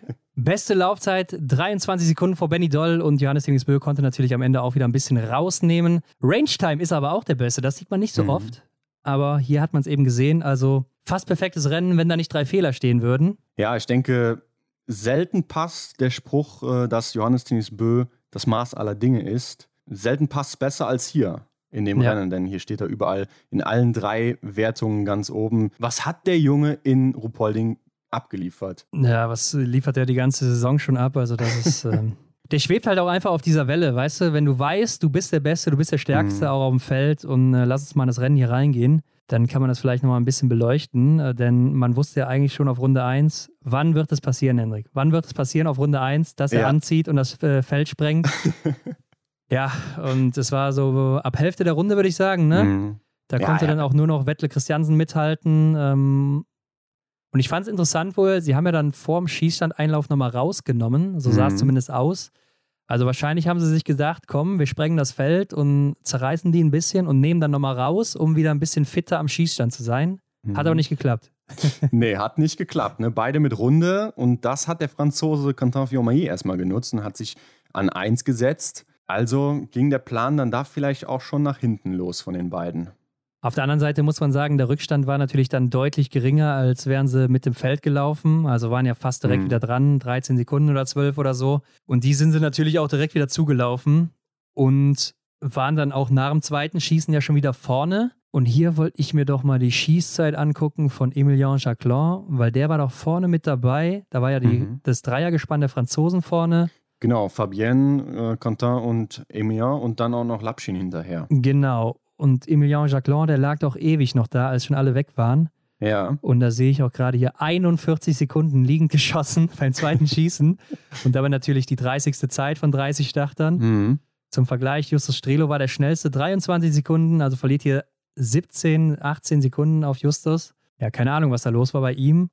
Schießt natürlich keinen Fehler, aber doch schießt wohl einen Fehler. Also hat sich auch nicht mal ausgezahlt. Also Mhm. ja, weiß ich nicht, was da los war. Vielleicht äh, wollte er sich irgendwie besonders konzentrieren oder sonst was und nicht mehr sein schnelles Schießen abfeuern. Aber an der Stelle hat es irgendwie nicht so funktioniert. Nee, der Plan ist nicht aufgegangen. Aber ich fand auch interessant, du hast schon gesagt, Johannes Dingsbö hat sich dann wieder nach vorne gekämpft. Aber man konnte ja auch schön beobachten, wie er denn so im Feld der anderen agiert, wie er dann da eben wieder nach vorne kommt. Das war ja im Prinzip so, ich habe es mir so vorgestellt, das Bild hatte ich vor Augen, dass er irgendwie so ein magnetisches äh, Eisen ist und vorne Platz 1 ist dieser große Magnet und er wird einfach angezogen. Er wird einfach angezogen Ja. von diesem. Hier, äh, wie diese Kugel von Mario Kart, weißt du, diese Ja. blaue, dieser blaue Panzer, der noch von ganz hinten nach vorne fliegt. Er wird einfach von diesem Platz 1 magisch angezogen. Ich fand es einfach unglaublich, wie krass auch da dieser Unterschied ist zu den anderen Jungs, die natürlich auch alle top sind, aber er da einfach nochmal diese Level drüber ist. Genau das meine ich halt gerade eben, dass er das weiß, dass er Mhm. läuferisch so überlegen ist und das auch merkt und jetzt einfach mit dem Feld spielen kann. Also der, Ja. hat, man hat es ja gemerkt, äh, der hat sich dann mal fallen lassen, dann hat er zwischendurch wieder angezogen, mal das Feld ein bisschen gesprengt, also auch die Verfolger so ein bisschen gefordert. Dann hat er wieder so ein bisschen gewartet, die vorgelassen, dann ist er nochmal vorgelaufen oder sowas. Mhm. Also richtig mit dem Feld gespielt, hat mich schon sehr stark auch an Martin Foucault erinnert früher, Ja, der das ja auch immer dir. gerne gemacht hat, ne? Ja, ich fand es auch ein sehr merkwürdiges Rennen, irgendwie so unterschwellig. Habe ich das so ein bisschen bemerkt, so in der Runde 4 war das auch voll krass, fand ich. Tajebe Ja. und Sam mit Wettle und Strolja unterwegs, ne? Johannes wieder auf 1 gelaufen und lässt dann aber auch die anderen mal so die Führungsarbeit machen, bricht so aus der Reihe raus, ne? lässt sich nach hinten fallen, wie du das schön beschrieben hast, äh, pendelt da so ein bisschen rum. Also ja, irgendwie ein sehr merkwürdiges Rennen aus meiner Sicht. Ja, wie gesagt, hat sich noch ein paar alte Martin Foucault-Videos angeguckt, wahrscheinlich vor dem Rennen hier. Aber auch vor dem dritten Schießen, da zieht er ja auch vor dem Schießstand nochmal an, dass man äh, sehen konnte, ja, da sind jetzt nochmal irgendwie drei, vier Sekunden zwischen ihm und dem Verfolgerfeld, die er da Mhm. gelegt hat. Einfach nur, damit er einfach Druck machen konnte auf die anderen, weil er natürlich dann den ersten Schuss setzt. Also hat vielleicht Ja. auch eine Sekunde mehr, um sich einzurichten und hat auch nochmal zwei, drei, vier Sekunden mehr, um dann den ersten Schuss zu setzen. Und dadurch, äh, wenn er dann auch trifft, das hören natürlich alle. Mhm. Und ähm, war auch immer so eine Besonderheit von Martin Foucault, selbst wenn er auch gleichzeitig mit allen am Schießstand war. Er war immer der Erste, der den ersten Schuss gesetzt hat. Also da kannst du dir jeden Verfolger Massenstadt angucken. Immer, ich weiß nicht, wie er es gemacht hat, aber er hat immer den ersten Schuss gesetzt. Also ich glaube auch, dass er das hier natürlich machen wollte mit dieser Aktion, dass er vorher aber ein bisschen anzieht nochmal. Mhm. Also ja, der fühlt sich wahrscheinlich auch irgendwie über allen anderen einfach. Also nicht nur, dass es aktuell einfach funktioniert mit den Ergebnissen, sondern einfach, dass er es wirklich merkt, so, ey Leute, ich bin ein Level über euch, ihr könnt mir nichts. Ja. Das, ist, das merkst du einfach so, ne? Ja, er ist aktuell einfach der unglaubliche Bö, ne? Also man kann es nicht anders formulieren. Ja, hat er dann auch am Ende noch äh, vom Wettle die unglaublichen Hulk-Handschuhe bekommen auf dem Podest? Die wollte Mhm. Wettle eigentlich selber anziehen, meinte er, aber Mhm. ja, hat dann wohl gedacht, ja, ich muss es jetzt, muss es jetzt ihm überlassen hier heute. Ja, das hat er sich wohl dann auch relativ schnell auf der Schlussrunde abgeschminkt, ne? dass er da eventuell noch die, diese tollen Handschuhe selber tragen kann. Denn äh, die beiden, die sind ja zusammen, nee, gar nicht so zusammen, denn Johannes hatte ja sechs Sekunden sogar Rückstand auf Wettler. Also Wettler auf eins raus aus dem Schießstand auf die Runde fünf und naja, Johannes hat einmal mit dem Finger geschnipst, da war er schon wieder dran ne? und ja. ja. Wettler hat sich dann da echt abkochen lassen und auch so richtig ohne jegliche Gegenwehr, oder?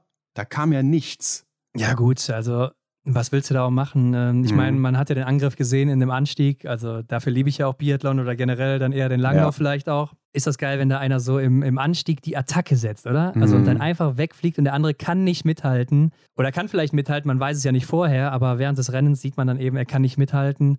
Und das finde ich schon immer so beeindruckend, wenn man dann wirklich sieht, dass da einer nochmal so wegfliegt äh, und das sind auch so Sachen, die haben wir lange nicht gesehen. Ne? Also früher mhm. hat man das häufiger mal gesehen, wo dann drei, vier, fünf Athleten noch zusammen waren, so auf der Schlussrunde. Aber mittlerweile war es ja häufig so, dass entweder ein Zielsprint kommt oder die Ergebnisse oder die, die Abstände schon so groß waren, dass man da gar nicht mehr rankommen konnte. Ja, Aber stimmt. ja, hier äh, fand ich es einfach nochmal genial, das zu sehen, wie er da wirklich wegspringt und wie viele Meter er dann direkt zwischen sich und Wettle legt. Also einfach mhm. nur krass.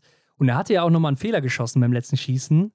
Ja. Und dass er das einfach so wegläuft und ja, klar. Ich meine, er will natürlich auch diese Siegesserie wahrscheinlich halten. Mhm. Also ich glaube auch, dass er so einer ist, der dann jetzt denkt, so, ich habe jetzt drei Siege hintereinander, jetzt will ich auch den vierten, jetzt zack, will ich auch den fünften noch holen, jetzt will ich auch den sechsten noch holen und so weiter. Ne? Also er will schon, die Rekorde wird er schon angreifen auch im Kopf. Ja. Und äh, dieses einmalige Denkmal, das will der schon setzen und ich glaube, das brauchst du auch, wenn du so gut sein willst. Ja, das war schon einfach nur be bemerkenswert hier an der Stelle. Ja, Wahnsinn. Aber ich hätte gerne auch mal Mäuschen gespielt, was bei Wettle so im Kopf abgegangen ist, weil er wusste ja, er geht hier auf 1 raus. Johannes kommt jetzt gerade da hinten aus der Runde raus, äh, aus der Strafrunde. Was, was so bei ihm im Kopf abgegangen ist, so das hätte ich mir gerne mal angehört, weil auch mit dem Gesichtspunkt, dass er ihn halt aus dem Training kennt. Er kennt ihn natürlich jetzt auch, er hat es ja mitbekommen, auf was für einer Welle er schwebt. Das ist eigentlich nur, vielleicht hat er auch gewusst, dass es nur eine Frage der Zeit ist. Mit Sicherheit, oder? Ja, ist natürlich schwierig zu sagen, was geht auf so einer letzten Runde in deinem Kopf vor. Ähm, weil wahrscheinlich äh, geht er, ist er Rambazamba, wie Benjamin Vega mal bei uns gesagt hat. Mhm. Aber ich stelle mir auch gerade vor, dass er vielleicht einfach dieser Affe ist, wie bei Homer Simpson im Kopf mit dem, äh, mit dem Becken, weißt du? Ja, mit dem Instrument, ja. Weil du wahrscheinlich an gar nichts mehr denkst. So. Du denk, gibst wahrscheinlich einfach Vollgas und äh, willst da mithalten, wenn du dann vielleicht noch diesen Fuß siehst, dass der an dir vorbeistürmt oder sowas. Oder den Körper siehst, das gelbe Trikot. Aber ja, wahrscheinlich geht es einfach nicht. Ne? Das ist einfach mhm. das Ding. Und du bist natürlich auch schon irgendwo blau oder so. Du gibst natürlich alles. Und ich glaube, das kann man sich gar nicht vorstellen, wie hart so eine letzte Runde sein muss, wenn man das noch nie gemacht hat. Weil äh, das ist ja wirklich einfach ein Vollsprint, wenn du gerade ja. auch vorne mit dabei bist. Da wird nicht taktiert oder sonst was, da gibt es einfach Knallgas und äh, da brennt es auch irgendwann richtig. Und ja. Jedenfalls am Ende ist dann Wettle Zweiter, 20 Sekunden dann auf einmal hinter ihm, ne? was er da für eine Zeit zwischen sich gelegt hat. Also Johannes Tingnes und zwischen sich und Wettle. Das ist mhm. natürlich Wahnsinn. Dritter, Stühlerholm Lagreit, auch mit zwei Fehlern, wo ich gedacht hatte, der ist eigentlich gar nicht so gut drauf, weil er zwischenzeitlich so hinterherhing. Ist er ja läuferig dann doch der drittbeste gewesen. Mhm und holt auf der letzten Runde ja auch nochmal Taja ein, der acht Sekunden vor ihm war. Also läuft da noch aufs Podest. Und damit ist das ja auch dann ein Vierer-Erfolg der Norweger, Boah. ne? Ja, da wird es einem schwindelig. Also, das hat man von anderen Nationen wahrscheinlich noch nie gesehen. Ja, aber man sieht auch wieder, dass Taje nicht mehr so wirklich mithalten kann vorne. Also zurzeit zumindest nicht. Mhm. Ein Fehler geschossen, damit das beste Schießergebnis von den Top 4. Aber läuferig siebter ist ja auch noch okay, aber so weit zurück, einfach weil die anderen so weit vor ihm sind dass er da nicht mehr mithalten kann. Und obwohl er ja auch immer einer ist, der gerade auf der letzten Runde eigentlich noch zulegt. Mhm. Also ja, aktuell da auch läuferig oder generell die ganze Saison ja noch nicht da, wo er mal war. Ja, aber ich glaube auch, da war er, so Stöller Holmer Greit, der, der auch das unbedingt wollte. Ne? Da haben wir auch ja. ein Ziel, wie er da nochmal rumgeschrien hat. Also das war wirklich, das hat er gewollt und das hat er Aber ich genommen. sagte, Hendrik Taje wollte auch, aber konnte nicht mehr. Wahrscheinlich wird es so gewesen sein. Emilien Jacquelin wird auf jeden Fall Fünfter. Also die Pause hat anscheinend ganz gut getan. Mhm. Und Strolja wird hier Sechster. Mit einem Fehler auch. Also sehr gutes Rennen auch von ihm. Ja, war ja auch, äh, wie ich eben gesagt habe, in der vierten Runde nach dem dritten Schießen noch gut dabei. Ne? Also hat, und hat ja dann auch hier weiter mitgekämpft. Äh, Im Endeffekt sechster Platz, super Ergebnis. Hinter ihm Sebastian Samuelsson. Ja, war zwischenzeitlich auch noch ganz gut dabei bis zum letzten Schießen, aber dann eben die zwei Fehler, sonst wäre da wieder ein richtig gutes Rennen nochmal rausgekommen für ihn. Läuferig okay, sechste Zeit. Aber ich denke, hier geht es auch bergauf langsam. Sieht man eine Tendenz, ja. Justus Strelo, besser Deutscher, Achter mit einem Fehler. Läuferig, klar, da fehlt es bei ihm, ne? 17. Laufzeit. Aber insgesamt hat er sich ganz gut verkauft. Sebastian Stalder, Neunter und dann kommt Fabian Kloth als Zehnter, der ja zwischenzeitlich auch noch vorne mit dabei war. Mhm, ja, ist dann im stehenden Anschlag ein bisschen versackt, ne? Zwei Strafrunden geschossen und dann nochmal beim letzten Schießen eine. Also es hat dann hinten raus leider nicht gepasst. Lapschin wird Elfter, also ich denke, der kann damit auch zufrieden sein, im Massenstart Elfter zu werden. Zwei Fehler im Liegendanschlag einmal, ansonsten fehlerfrei. Klar, läuferig 22. aber schon interessant, dass er plötzlich halt wieder hier und da mitmischen kann. Mhm, hatte Arndt nicht sogar erwähnt, der hatte eine super krasse Liegenzeit ja, immer, immer. Habe ich ja schon öfters mhm. mal erwähnt, dass er immer wirklich Harakiri schießt. Also der geht ja. all in, wirklich immer bei den Range Times, weil er genau weiß, habe ich ja schon ein paar Mal gesagt, so, er kann nicht mithalten übers ja. Läuferische. Er muss über diese Schießzeiten kommen. Er hatte liegend 19,5 Sekunden, war damit 4 Sekunden oder 4,3 Sekunden schneller als Strolja, der der zweitschnellste war beim ersten Schießen. Mhm. Also 19,5 liegend, ne, das ist schon krass aber beim zweiten liegend dann eben 24-2, aber auch stehend dann 18-7, 23-1. Also ne, man merkt schon, der haut da immer voll rein. Simon Eder 12. mit zwei Fehlern, Jakob Fack 13. mit zwei Fehlern, Benny Doll 15. mit fünf Fehlern. Schade, weil zweitbeste Laufzeit hier. Ja, da wäre an dem Tag, glaube ich, einiges drin gewesen. Ja. Aber er war ja auch sichtlich unzufrieden, gerade was das Schießen angeht. Ne? Hat die Ski gelobt, aber am Schießstand hat es einfach nicht sein sollen. Ja, ist natürlich dann schade, wenn es so gut läuft, auch läuferig, dass du dann fünf Fehler schießt. Ich meine, insgesamt wurde echt nicht gut geschossen hier für Ruhpolding-Verhältnisse. Mhm. Keiner fehlerfrei geblieben, ne? Ja, keiner ist fehlerfrei geblieben und du hast eins, zwei, drei Leute mit einem Fehler nur. Und der Rest hat mehr, also sieht man auch sehr selten. Kantor Jomayer wird 16. mit vier Fehlern, ist also noch hinter Benny Doll, zehnte Laufzeit. Also irgendwie, ne? kommt er nicht so richtig in die Spur. Ich habe ja gedacht, auf der Pokljuka, da geht sein Aufwärtstrend wirklich los durch seinen Podestplatz, aber ja, Rupolding ähm, ist da wieder eine andere Nummer. Habe ich ehrlich gesagt auch gedacht, aber ja, so schnell kann man sich eben täuschen. Niklas Hartwig ist wieder dabei gewesen. Der musste in der Staffel aussetzen, weil er erkältet war. Ist hier ein bisschen angeschlagen gestartet, 17. geworden. Ähm, und damit auch vor Philipp Feld Andersen, der nämlich letzter wird. Also macht mhm. schon wieder Punkte auf ihn gut. Ja, die vier Norweger vorne waren ja nicht die einzigen. Ne? Also dabei bleibt es nicht. Johannes Dahle auf Platz 18 war auch noch mit dabei, aber setzt Rotes Trikot, ne? Im roten Trikot, ja, gut, dass du sagst. Hat ja den ersten Massenstart gewonnen, aber beim ersten Schießen direkt mal drei Fehler gesetzt und äh, ja, da kam dann nicht mehr so viel. Ja, ist auch schwierig, dann wirklich nochmal zurückzukommen. Ähm, da muss es schon fehlerfrei bleiben und läuferig auch echt gut dabei sein. Roman Rees, 22. hat ja auch drei Fehler geschossen beim ersten Liegenschießen. Genau, ihm ist es ähnlich ergangen. Ist natürlich bitter, weil er hinten raus dann fehlerfrei bleibt. Also das passiert ihm auch nicht oft, dass er drei Fehler liegend schießt oder mhm. generell bei einer Schießeinlage. David Zobel war vorne eigentlich noch ganz gut dabei, ne? Also war ja auch zwischenzeitlich noch so Fünfter, Vierter mit Benny Doll und so weiter. Ja. Und dann aber drei Fehler stehend und das wirft ihm weit nach hinten auf Rang 24. Ponzi Oma sogar nur 26. mit fünf Fehlern. Johannes Kühn 27.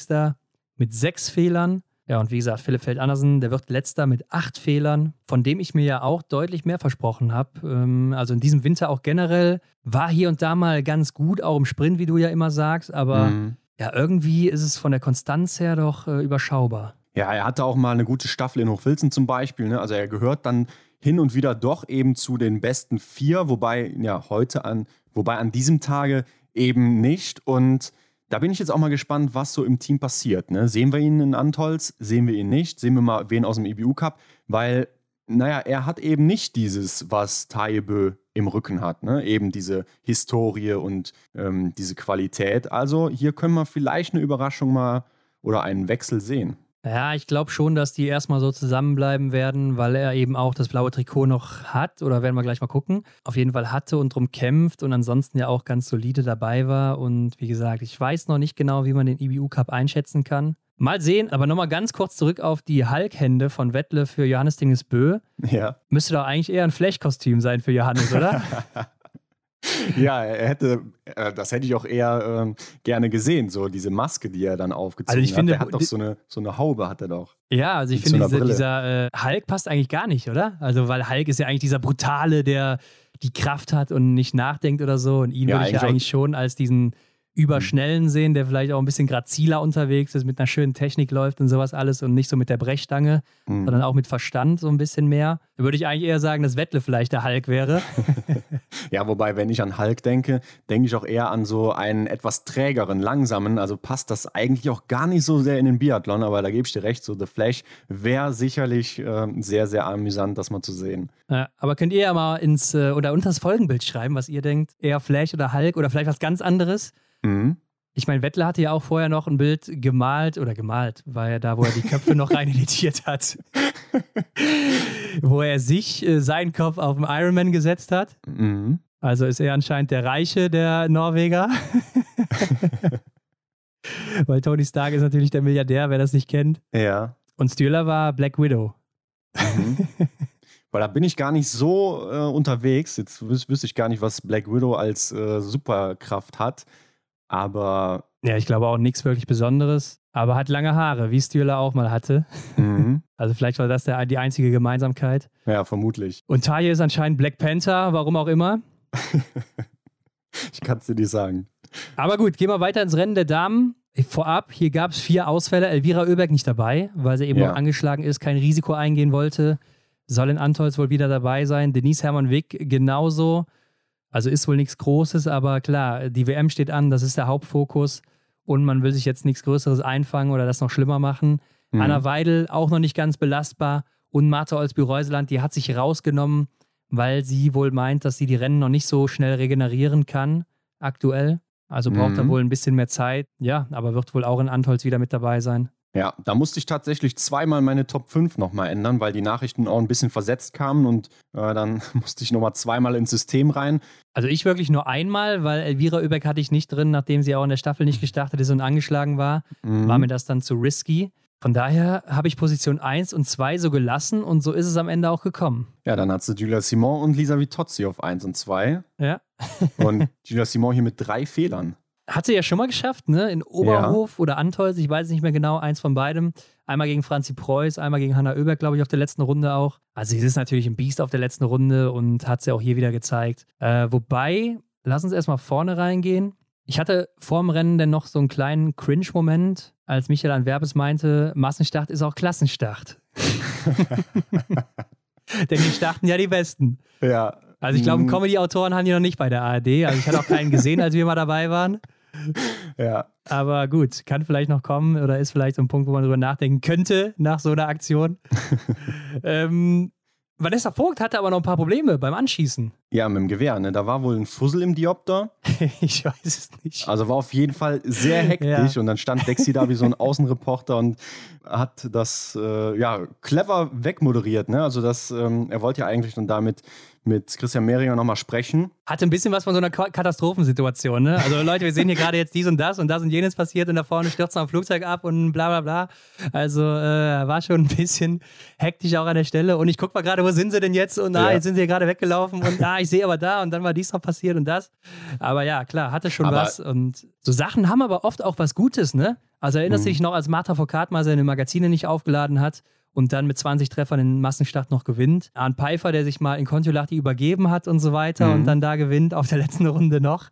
Ja. Also da gab es schon so einige Sachen, wo vorher mal was schief ging und wo man dann, oder Johannes Kühn, Skibruch an Ziele Gorbonon, trifft mhm. 20 Scheiben, im Massenstart auch. Also da gibt es so einige Situationen, weil man dann wahrscheinlich auch vielleicht nicht mehr so ganz bei seinen Problemen ist im Kopf, sondern eher so ja, mit anderen Dingen beschäftigt ist und dadurch vielleicht nicht so viele Gedanken an andere Sachen verschwendet und dann läuft es irgendwie besser. Mhm, wobei wir belächeln das jetzt hier gerade so mit der Katastrophe. Ich glaube, für Vanessa Vogt war es schon eine kleine Katastrophe, wenn dein eigenes ja, Gewehr klar. nicht mehr so äh, ist, wie es sonst ist. Oder du kannst halt einfach nicht mehr so schießen oder dich irritiert halt irgendetwas was dich aus deinem sonst gewohnten Umfeld eben rausbringt. Ich glaube, das war schon nicht einfach für sie. Ja, auf jeden Fall. Also wäre das beim Rennen noch dabei gewesen, das wäre natürlich super störend, wenn du die ganze Zeit diesen Fussel oder das Aber Haar oder was auch immer siehst. Soweit so ich weiß, haben die doch davor nochmal irgendwie mit Feuerzeug rumgespielt und das Ding da rausgebrannt und dann war es wahrscheinlich weg, oder? Ja, ich habe so verstanden, dass es dann auch während des Rennens so war und ähm, Vanessa dann vorher mit den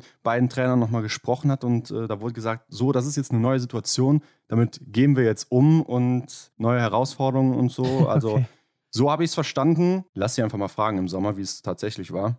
Ja, also sollte mal ein Bild machen, was da los ist. Vielleicht hat sie da noch irgendwas, dann können wir das mal zeigen. Aber gut, es lief ja trotzdem ganz gut bei ihr, ne? Und sie hat auch sehr schnell geschossen. Also vielleicht war das jetzt hier die Initialzündung für schnelles Schießen bei ihr. Mhm. Denn in der Range Time, klar, ist die 19. insgesamt, aber das erste Schießen 25 Sekunden, okay, das zweite Schießen 31, das dritte 28, okay, da ist sie auch schon eine der langsamsten mit äh, Platz 27 dann. Und das letzte, da ist sie die 29. mit 32 Sekunden. Ja, gut, da ist sie auch dann sehr langsam. Wird von Schießen zu Schießen dann wieder langsamer. Also verfällt dann mit dem Rennen auch langsam wieder ins alte Muster. Hat dann vielleicht doch nicht ganz lange angehalten. Mhm, aber ich denke, am Ende zählt das, was im Gesamtresultat steht. Und hier platziert sie sich auf Rang 5. Finde ich sehr gut, gerade wenn man bedenkt, was eben dann vorher war. So wie gesagt, ich glaube, das war schon eine Katastrophe für sie. Gewehr ist ja auch immer so ein Thema. Eigenes Gewehr ist fast schon so wie so ein eigenes Kind. Also das beschützt man. Das, damit, damit will man immer schießen. Und ja, ich nenne es immer gerne die Waffe, wie die Waffe eines Jedi, ne? also das Lichtschwert eines ja, Jedi. Ja, genau, genau. Also da darf nichts drankommen, darf kein anderer anpacken und so weiter. Ja, äh, ja klar. Aber läuferig auch gut dabei, achte Laufzeit, wobei man muss sagen, Elvira nicht dabei, Denise nicht dabei, Marte nicht dabei. Da bist du vielleicht dann auch in der Laufzeit drei Plätze weiter hinten. Könnte mhm. sein, muss nicht sein. Aber was ich auch immer wieder stark fand, dass sie auch irgendwie die ganze Zeit vorne mit dabei war, vorne dran war, immer mal wieder rangelaufen ist auch. Also das sah insgesamt von der Körpersprache auch viel besser aus, als man das so die letzten Wochen noch gesehen hatte. Mhm. Bisschen selbstbewusster auch als sonst und das fand ich schon echt gut. Ähm, aber auch Lisa Vitozzi liegend fehlerfrei geblieben und sah auch liegend irgendwie wie ausgewechselt aus. Also auch sehr sicher auf einmal, sehr solide.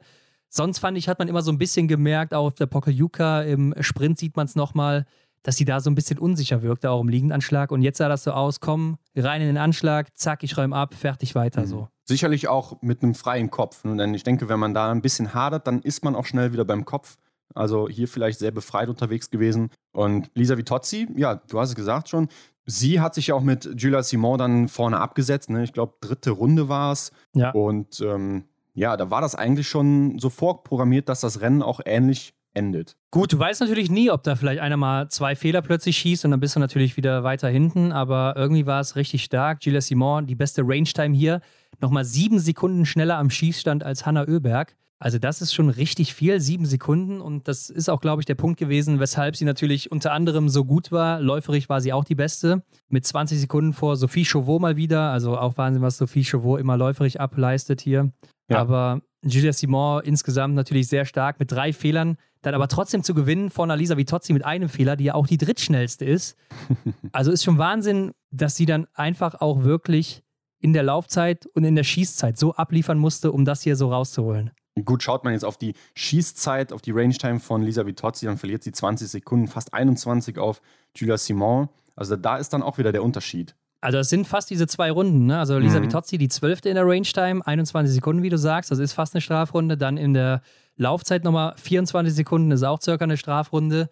Ja, und dann hast du eben noch einen Fehler geschossen und dann bist du wieder gleich auf, so genau. ungefähr. Genau. Ja, und dann ist der stärker, der sich am Ende eben durchsetzt. Ja, springen wir doch mal in die fünfte Runde, Schlussrunde. Das ist natürlich immer sehr, sehr interessant, zumindest jetzt hier am Wochenende gewesen. Lisa Vitozzi und Simon und auch noch Anaïs Chevalier-Boucher, die war da mit dabei und ich hatte so ein bisschen das Gefühl, dass die beiden Französinnen da die Lisa Vitozzi ein bisschen zurückhalten wollten, denn die sind ja parallel nebeneinander gelaufen und ich hatte den Eindruck, Lisa Vitozzi, die kann da gar nicht vorbei. Ich fand wohl, dass äh, Lisa Vitozzi noch ganz gut aussah, also von der Leistung her. Von der Leistung her natürlich.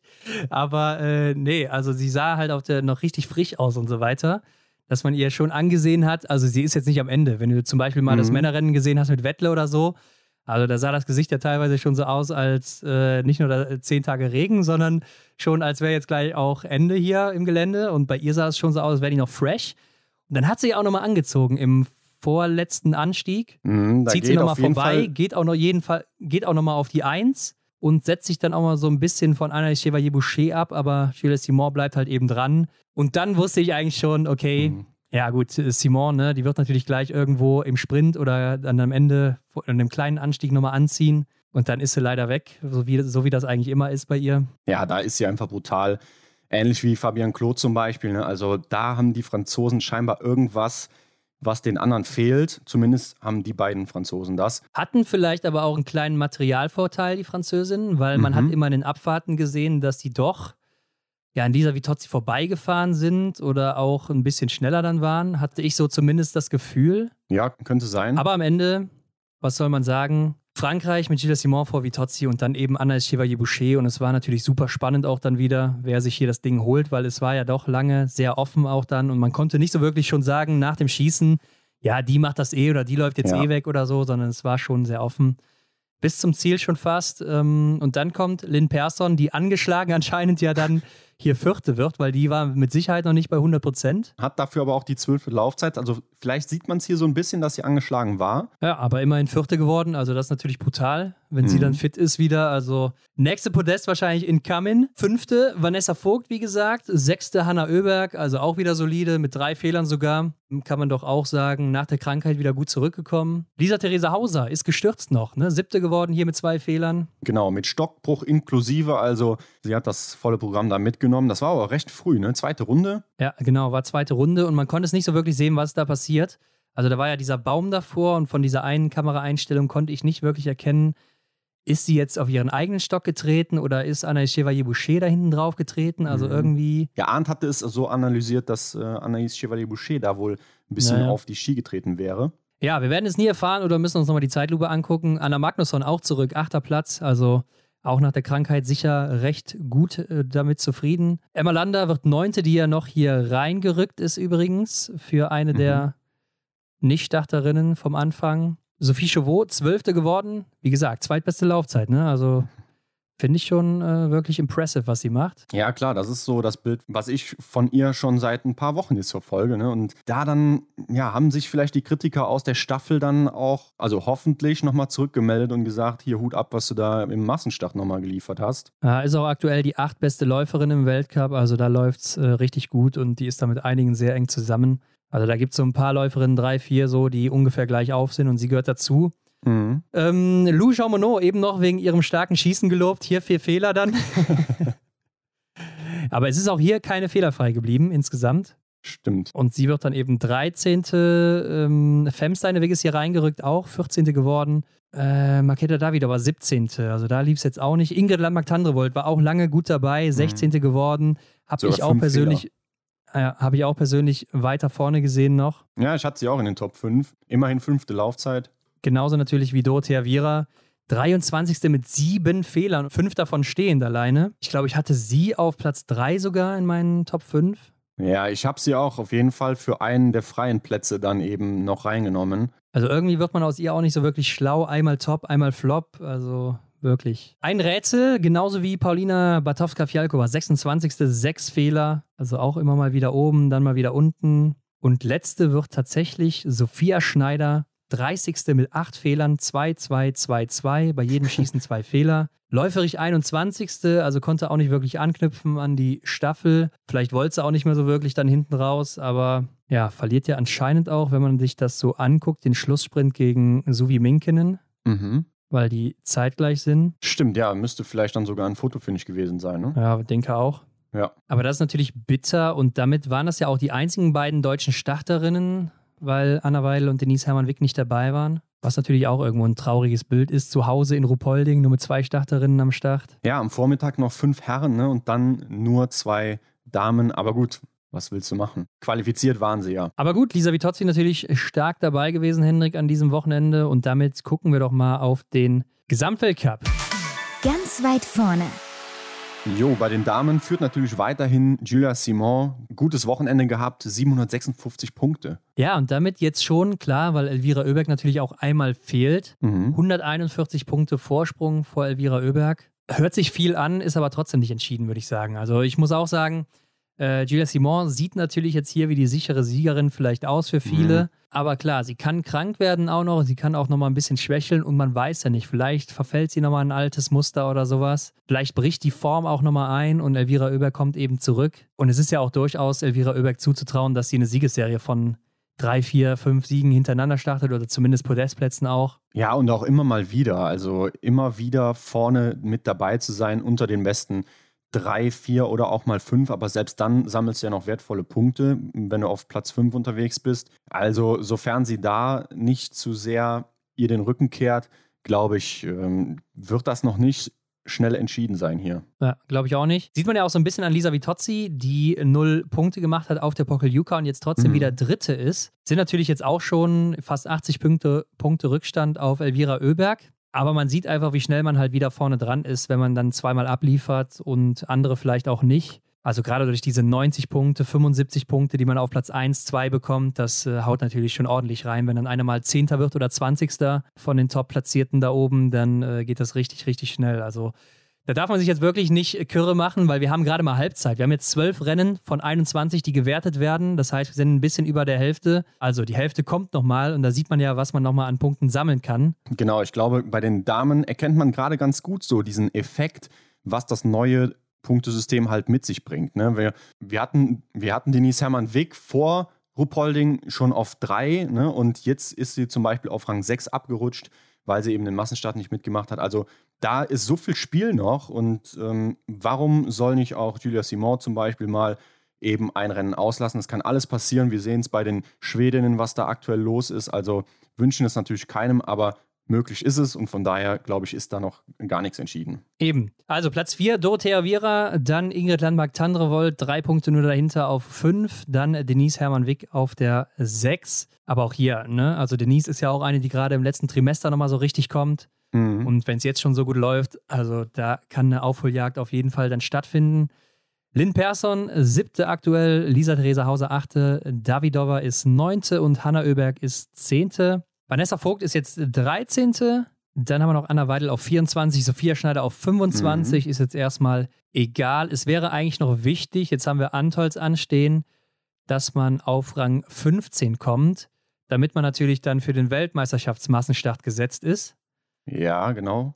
Da werden die besten 15 des Massenstarts, äh, des Weltcups starten mhm. und dann eben nochmal die 15 besten der Weltmeisterschaft und dann eben die Medaillengewinner, beziehungsweise umgekehrt, also Medaillengewinner und dann die, die 15 Besten, beziehungsweise das, was noch aufgefüllt werden muss und so weiter.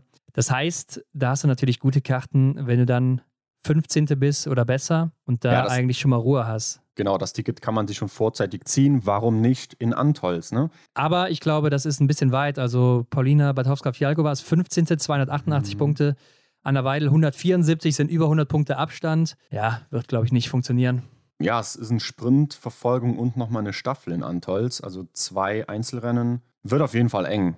Ja, die anderen Punkte natürlich auch nochmal. Also das geht man dazu, mal von ja. aus. Von daher glaube ich, das wird sehr, sehr eng. Franzi Preuß ist 32. Also auch Wahnsinn, dass sie noch so weit oben liegt, ne? obwohl sie halt äh, die Hälfte verpasst hat. Mhm, stimmt. Martha Olsby-Reuseland 35. Selbe Problem. Sie könnte es, ja, nee, kann es nicht schaffen. Ne? 180 Punkte plus, plus 93 bist du bei 270, ja, bist du nicht mehr in den Top 15.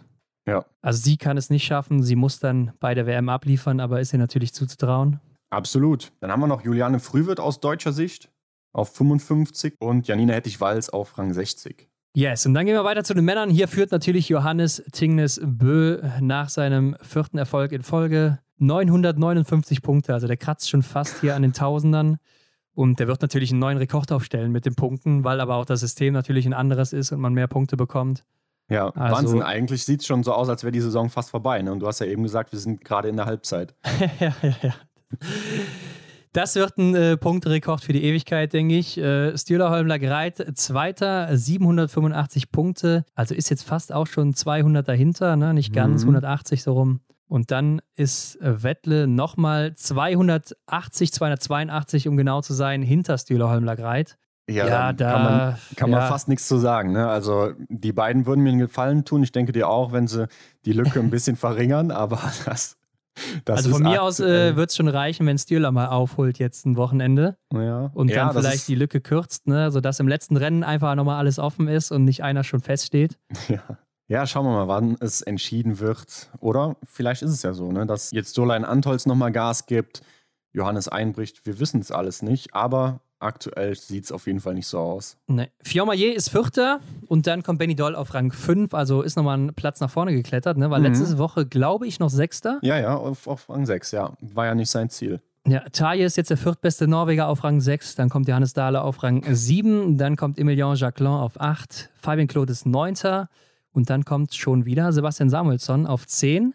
Roman Rees ist Elfter. Und ich sehe gerade, Niklas Hartwig ist Ja. tatsächlich wieder fünf Punkte vor Philipp Feld Andersen und hat damit wieder das blaue Trikot.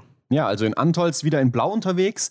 Freut mich, denn guck mal, nur fünf Punkte, du hast es gesagt. Da zählt ja jetzt eigentlich jeder Platz, ne? Ja, Henrik, und ich sag dir mal noch was anderes. Auf Platz 16 ist Tommaso Giacomel. Der ist auch nur 25 Punkte oder 24 hinter ihm. Und der ist aktuell in richtig guter Form und äh, kommt nach Hause, nach Antholz.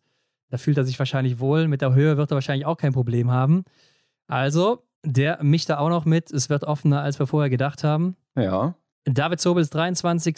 Justus Strelo 25. Ja, auch hier natürlich dasselbe wie bei den Frauen. Bis Platz 15 für David Sobel sind es aber auch schon 112 Punkte. 113 Punkte wird er nicht schaffen. Nee. Johannes Kühn auf 27 und Philipp Navrat dann noch auf 36.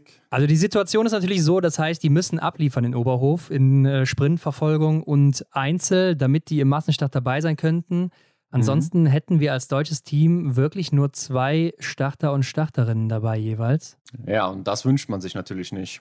Nee, gerade bei einer Heim-WM natürlich. Also ich weiß gar nicht, ob es so wenige schon mal gab bei einer WM Mhm. oder bei einem großen Ereignis aus Deutschland dann. Aber gut, sie haben natürlich dann immer noch die Chance, über die drei Rennen mit guten Ergebnissen da reinzulaufen. Von daher ist das ja auch immer noch offen. Und gucken wir doch noch, wer sind denn in dieser Woche die Stars der Woche.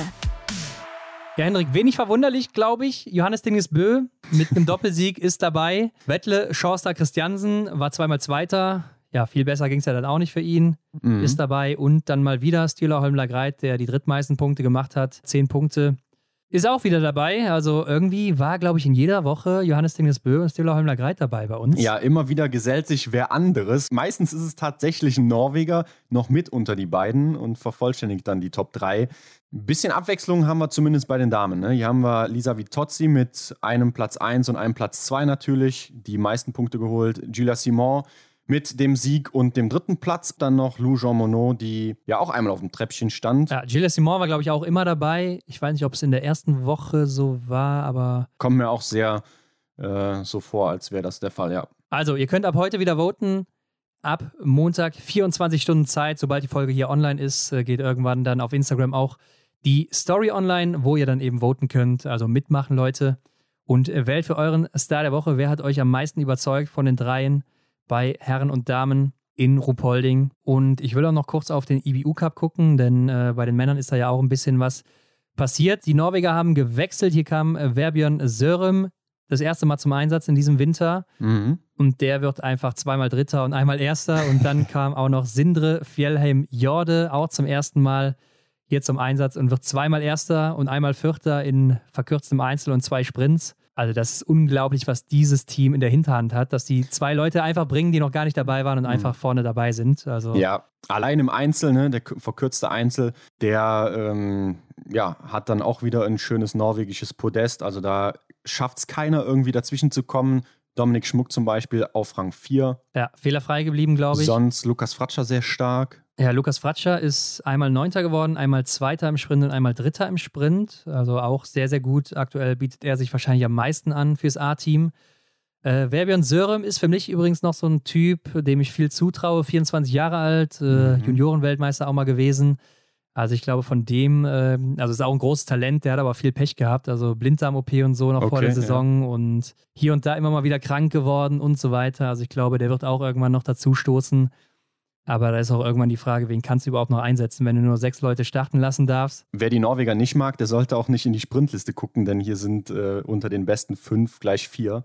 Also sehr, sehr ähnliches Bild wie, zu, wie zum Massenstart im Weltcup. Ja, und auch im IBU Gesamtcup sind drei Norweger vorne. Vierter ist dann Lukas Fratscher. Fünfter ist Martin Uldal, der aber, glaube ich, auch drei oder vier Rennen verpasst hat. Also, das ist Mhm. schon einfach der Wahnsinn. Jetzt war die Frage, da, weil der IBU Cup war jetzt auf der Pokeljuka, wo ja in der Vorwoche auch der Weltcup war. Wie sehr kann man denn diese Zeiten jetzt auch vergleichen? Zum Beispiel auch aus den Sprints. Ist natürlich schwierig zu sagen. Ne? Also jetzt auch, wenn vielleicht das Wetter ähnlich ist, weiß man nicht, was ist mit der Strecke passiert. Es friert ja auch schon mal nachts. Dann ist die Frage, was machen die da auch noch, wenn da jetzt äh, IBU Cup ist? Machen die überhaupt noch was? Mhm. Oder machen die nur halbes Programm oder so auf der Strecke? Ähm, die Athleten, Athletinnen müssen selber wachsen. Würde vielleicht ja auch eher dann für die IBU Cup Zeiten sprechen, also dass man da noch ein bisschen was gut rechnen könnte, weil die das selber machen. Ja. Und insgesamt natürlich Tagesform und so weiter ist es immer sehr schwierig zu sagen, ja gut, der hat jetzt die Zeit gehabt, jetzt kann man sagen, der wäre im Weltcup da und da gelandet. Weil wenn man ja auch immer mal wieder so Weltcup-Starter dann mal im IBU-Cup sieht und dann die Laufzeiten auch so ein bisschen vergleicht und die laufen dann plötzlich im IBU-Cup vorne mit, im Weltcup waren sie aber irgendwo im Mittelfeld oder im ersten Drittel zu finden, dann weiß man ja eigentlich auch, ja, so gut können die Laufzeiten aktuell auch nicht sein, oder? Also mhm. ist schwierig zu sagen, wie das so einzuschätzen ist. Ja, und das gilt generell für den gesamten IBU Cup, ne? Denn wir haben jetzt die Herren beleuchtet, schauen wir noch gerade auf die Damen. Aus deutscher Sicht, Hanna Kebinger steht zweimal auf Rang 2. Den, den einen Sprint gewinnt sie sogar. Lisa Spark vierte im verkürzten Einzel. Also auch die Damen aus Deutschland hier sehr stark unterwegs. Ja, Lisa Spark wird aber auch Dritte im Sprint. Oh ja. Also auch äh, hier richtig gut unterwegs. Aber Hanna Kebinger muss man auch nochmal hervorheben. Der erste Einsatz auch in diesem Winter für sie. Mhm. War, glaube ich, auch länger krank, angeschlagen und so weiter, kam nicht gut zurecht und setzt hier natürlich auch einmal die zweitbeste Laufzeit und zweimal die beste Laufzeit in den Sprints sogar. Mhm. Aber auch hier muss man dann sagen, ist dann im Bereich von Tilda Johansson oder auch von Michela, Michela Carrara aus Italien. Also läuferig vielleicht acht bis zehn Sekunden vorher oder sowas. Und da muss man sagen, die sind ja beide auch schon, oder ja gut, Tilda Johansson noch nicht, aber Michaela Carrara ist im Weltcup gestartet, Tilda Johansson zum Beispiel in Idre. Mhm. Und da hat man ja gesehen, da hingen die läuferisch schon noch ein bisschen hinterher, sodass man davon ausgehen könnte, dass Hanna Kebinger jetzt im Weltcup nicht unbedingt die Bestzeit setzen würde. Ja, vermutlich nicht. Aber trotzdem, also mit den Ergebnissen würde ich doch schon sagen, Antolz würde sich anbieten jetzt. Ne? Also wir haben ja äh, jetzt gerade auch im Damensquad so ein paar, die sich jetzt vielleicht auch nicht so ausgezeichnet haben insgesamt und mal durchzutesten jetzt noch vorher. Äh, ihr Problem könnte vielleicht sein, dass Franzi Preuß zurückkommt oder Vanessa Hinz, weiß man noch mhm. nicht. Könnte ein Problem sein, ja, aber sie war ja auch letztes Jahr in Antholz, ne? Also vielleicht. Also ein Problem für sie, ein Luxusproblem für den DSV. ja, irgendwo schon, ja. Aber lassen wir uns mal überraschen, wie die Teams dann aufgestellt werden für Antholz. Ja, Lukas Fratscher bietet sich natürlich auch an, ne? Philipp Horn, der schießt aktuell einfach nicht gut genug und läuferig mhm. ist er auch irgendwie nicht da, wo er mal war. Mhm. Philipp Navrat hat sich auch nicht empfohlen, von daher könnte ich mir auch vorstellen, dass er vielleicht hier nochmal eine Chance bekommt. Mit Sprint und Verfolgung ist es ja auch eigentlich besser, hier sich auszuzeichnen oder zu zeigen. Klar, weil wenn du einen guten Sprint machst, ne, dann hast du auch gute Karten für den Verfolger und ich denke dann, dementsprechend kann man dann auch in der Verfolgung noch was gut rausholen. Also ja, aber die Frage ist auch, wie viele Chancen gibt man Philipp Horn noch? Also wie oft will man es noch probieren ne, in dieser Saison? Ja, eben. Und deshalb sage ich ja Lukas Fratscher, ne? der zeichnet sich aus, ist der Beste im IBU-Cup aktuell. Ja. Von daher muss man ihm wahrscheinlich auch mal eine Chance geben. Oder man sagt, Philipp Navrat, dem trauen wir noch einiges zu, der hat großes Potenzial. Den nehmen wir weiter mit. Das ist die Frage, die sich die Trainer stellen müssen. Mhm. Nächste Woche sind wir schlauer. Hanna Aurenthaler übrigens auch noch mit ihrem ersten Sieg im IBU-Cup im verkürzten Einzel, die Italienerin, mhm. die ja auch schon Weltcup gelaufen ist. Und was kann man sagen, Henrik? Im Großen und Ganzen in Ruhpolding gab es doch echt spannende Rennen. Benny Doll ist weiter vorne mit dabei, zumindest im Einzel, im Massenstart läuferig auf jeden Fall. Roman Rees auch hier und da. Die Staffel zeigt sich auch ganz gut mit zwei Podestplätzen. Johannes Dingesbö, ja, war eigentlich schon wie erwartet. Und Julia Simon, tja, ist wohl nicht nur eine Ausnahme oder ein Zufall aktuell, sondern sie ist einfach so gut unterwegs. Ja, sie ist die französische Konstante. Ich finde auch gerade so die beiden Massenstarts, die haben dem Biathlon als Zuschauende nochmal richtig gut getan. Ne? Man weiß, was dieser Sport einfach für tolle Momente kreieren kann. Und äh, das hat man jetzt hier nochmal gut gesehen. Ich glaube, jetzt hat man richtig Bock weiterhin auf Antholz. Dann eine kleine Pause und dann haben wir ja dann das Großevent anstehen. Ja, und damit lass uns doch mal gucken, wie geht es denn weiter? Dem Wachstruck hinterher. Also, du hast gesagt, Antholz steht an, Hendrik. Yes. Sprint, Verfolgung und dann am Sonntag nochmal die Staffeln. Ja, und diesmal geht es erst wieder am Donnerstag los. Also alles wie gewohnt, Leute. Und hier muss man leider sagen, wenn wir es jetzt spannend machen wollen, beziehungsweise die Spannung rausnehmen wollen, ja, das ist äh, der Ort von Johannes Dingesbö. Ne? Also ich glaube, der wurde da oben in der Höhe, wurde der eigentlich geboren. Der ist gar kein Norweger, sondern der kommt aus Antholz, weil der ist hier ja, gewinnt eigentlich fast immer, setzt hier eigentlich immer die beste Laufzeit und der hat mit der Höhe so gar kein Problem. Ja, außer letztes Jahr im Massenstart, ne? da hat er nicht gewonnen. Da ist er Zweiter geworden, aber Benny Doll, der war da ganz vorne. Genau, da war Benny Doll auf 1. Vielleicht schafft das ja diesmal wieder, ihn zu ärgern, auch wenn es verdammt schwer wird. Aber alles deutet darauf hin, dass eben Johannes Dingesbö seine Siegesserie fortsetzt. Ja, ich zähle hier gerade mal 20 Starts in Antolz in Einzelrennen und davon 1, 2, 3, 4, 5, 6, 7 Siege und 8, 9, 10, 11, 12 Podestplätze in 20 Rennen. Sieben Siege, also ja, ich weiß nicht, auch fast immer die beste Laufzeit, wenn ich das so sehe. Also das ist natürlich schon einfach nur krank, dieser Typ. Aber Stühler war letztes Jahr auch auf dem Podest im Massenstart. Also vielleicht gibt es ein bisschen Hoffnung und vielleicht setzt ihm ja doch mal die Höhe zu und er schießt einfach mal vier, fünf Mal daneben oder so im Sprint, wer weiß. Obwohl ja, er ist so auf einer Wolke, ich glaube es nicht. Also Leute. ich glaube es auch nicht. das norwegische Team will wahrscheinlich auch nochmal ein Ausrufezeichen setzen in der Staffel als Generalprobe vor der WM. Und ja, da muss man einfach sagen, das wird wahrscheinlich der nächste Dreiersieg und Johannes Dingesbö, der könnte einen neuen Rekord aufstellen, aber dazu in der nächsten Woche dann eben mehr. Und bei den Damen, da ist natürlich die Königin von Antolz wieder dabei, Martha Olsby-Reuseland, aber wird sie schon so wieder in Form sein, wie das dann damals war? Ich glaube, du kennst meine Antwort schon, meine Einschätzung. Da tut sich gerade noch nicht so viel. Ich glaube, sie ist da noch nicht so königlich unterwegs. Ja, ich hoffe ja auch immer noch so ein bisschen auf so einen plötzlichen Start von Tiril Eckhoff. Ne? Das wäre natürlich cool zu sehen. Also, das wäre sicher ein Highlight. Und man muss wohl sagen, Antolz ist der Ort der Italienerinnen. Ne? Also Dorothea Vira und Lisa Vitozzi, die machen ja auch immer richtig gute Laufzeiten. Und Giulia Simon, die hat hier, ja, die hat ja auch schon mal gewonnen. Ne? Ich habe es eben angesprochen, diesen Massenstart damals. Mhm. War auch letztes Jahr zum Beispiel Zweite im Einzel, also die findet sich hier auch ganz gut zurecht. Ja, ich glaube, bei den Damen wird es relativ offen, aber da sind auch die Favoritinnen wieder oben mit dabei. Und Antolz ist ja auch allgemein so ein Ort. Es ist die Höhe, also es ist der höchste Ort im Weltcup, 1600 Meter, glaube ich, sind es. Und ist damit eigentlich gar nicht so ein schwerer Schießstand, aber durch die Höhe äh, braucht man halt so ein Atmer mehr und das bringt viele aus dem Konzept. Oder viele sind erschöpfter und so weiter, die Luft ist dünner. Und mhm. dadurch werden wir meistens auch immer recht viele Fehler sehen in so einem Sprint oder auch in einem Verfolger. Ja, und ähm, es ist ja auch so von der Streckenführung her, dass man ja auch noch mal ein bisschen anspringen muss. Ne? Also man kommt ja nicht aus einer Abfahrt oder so, sondern da ist noch mal so ein Stimmt, kleiner ja. Hügel, auf den man rauf muss, ehe man dann am Schießstand ist. Also ja. das spielt da wahrscheinlich auch noch in die Karten oder vielleicht vielen Leuten nicht eben in die Karten. Ne? Ja, nee, also auf jeden Fall, das macht es ja. noch mal ein bisschen anstrengender. Aber gut, wie das dann ausgehen wird, werden wir dann sehen. Wie gesagt, Leute, voten für die Stars of the Week ab heute, ab Montag. Yes. Feedback immer gerne gesehen unter der Folge oder auch privat, wie auch immer ihr das wollt. Und dann bleibt mir doch nur noch zu sagen, alle Hinweise zu uns findet ihr wie immer in den Show Notes. Und abonniert uns doch bei Spotify, iTunes oder wo auch immer ihr das hört. Bewertet uns da auch. Am besten mit fünf Sternen. Und das geht jetzt auch bei Spotify, Hendrik. Genau, da ist so ein kleiner Stern bei uns. Da klickt ihr mal drauf und vergebt dann davon fünf. Und wir sagen wie immer, vielen Dank dafür. Genau, teilt das überall mit all euren Biathlon-Freunden und dann sind wir in der nächsten Woche wieder zurück.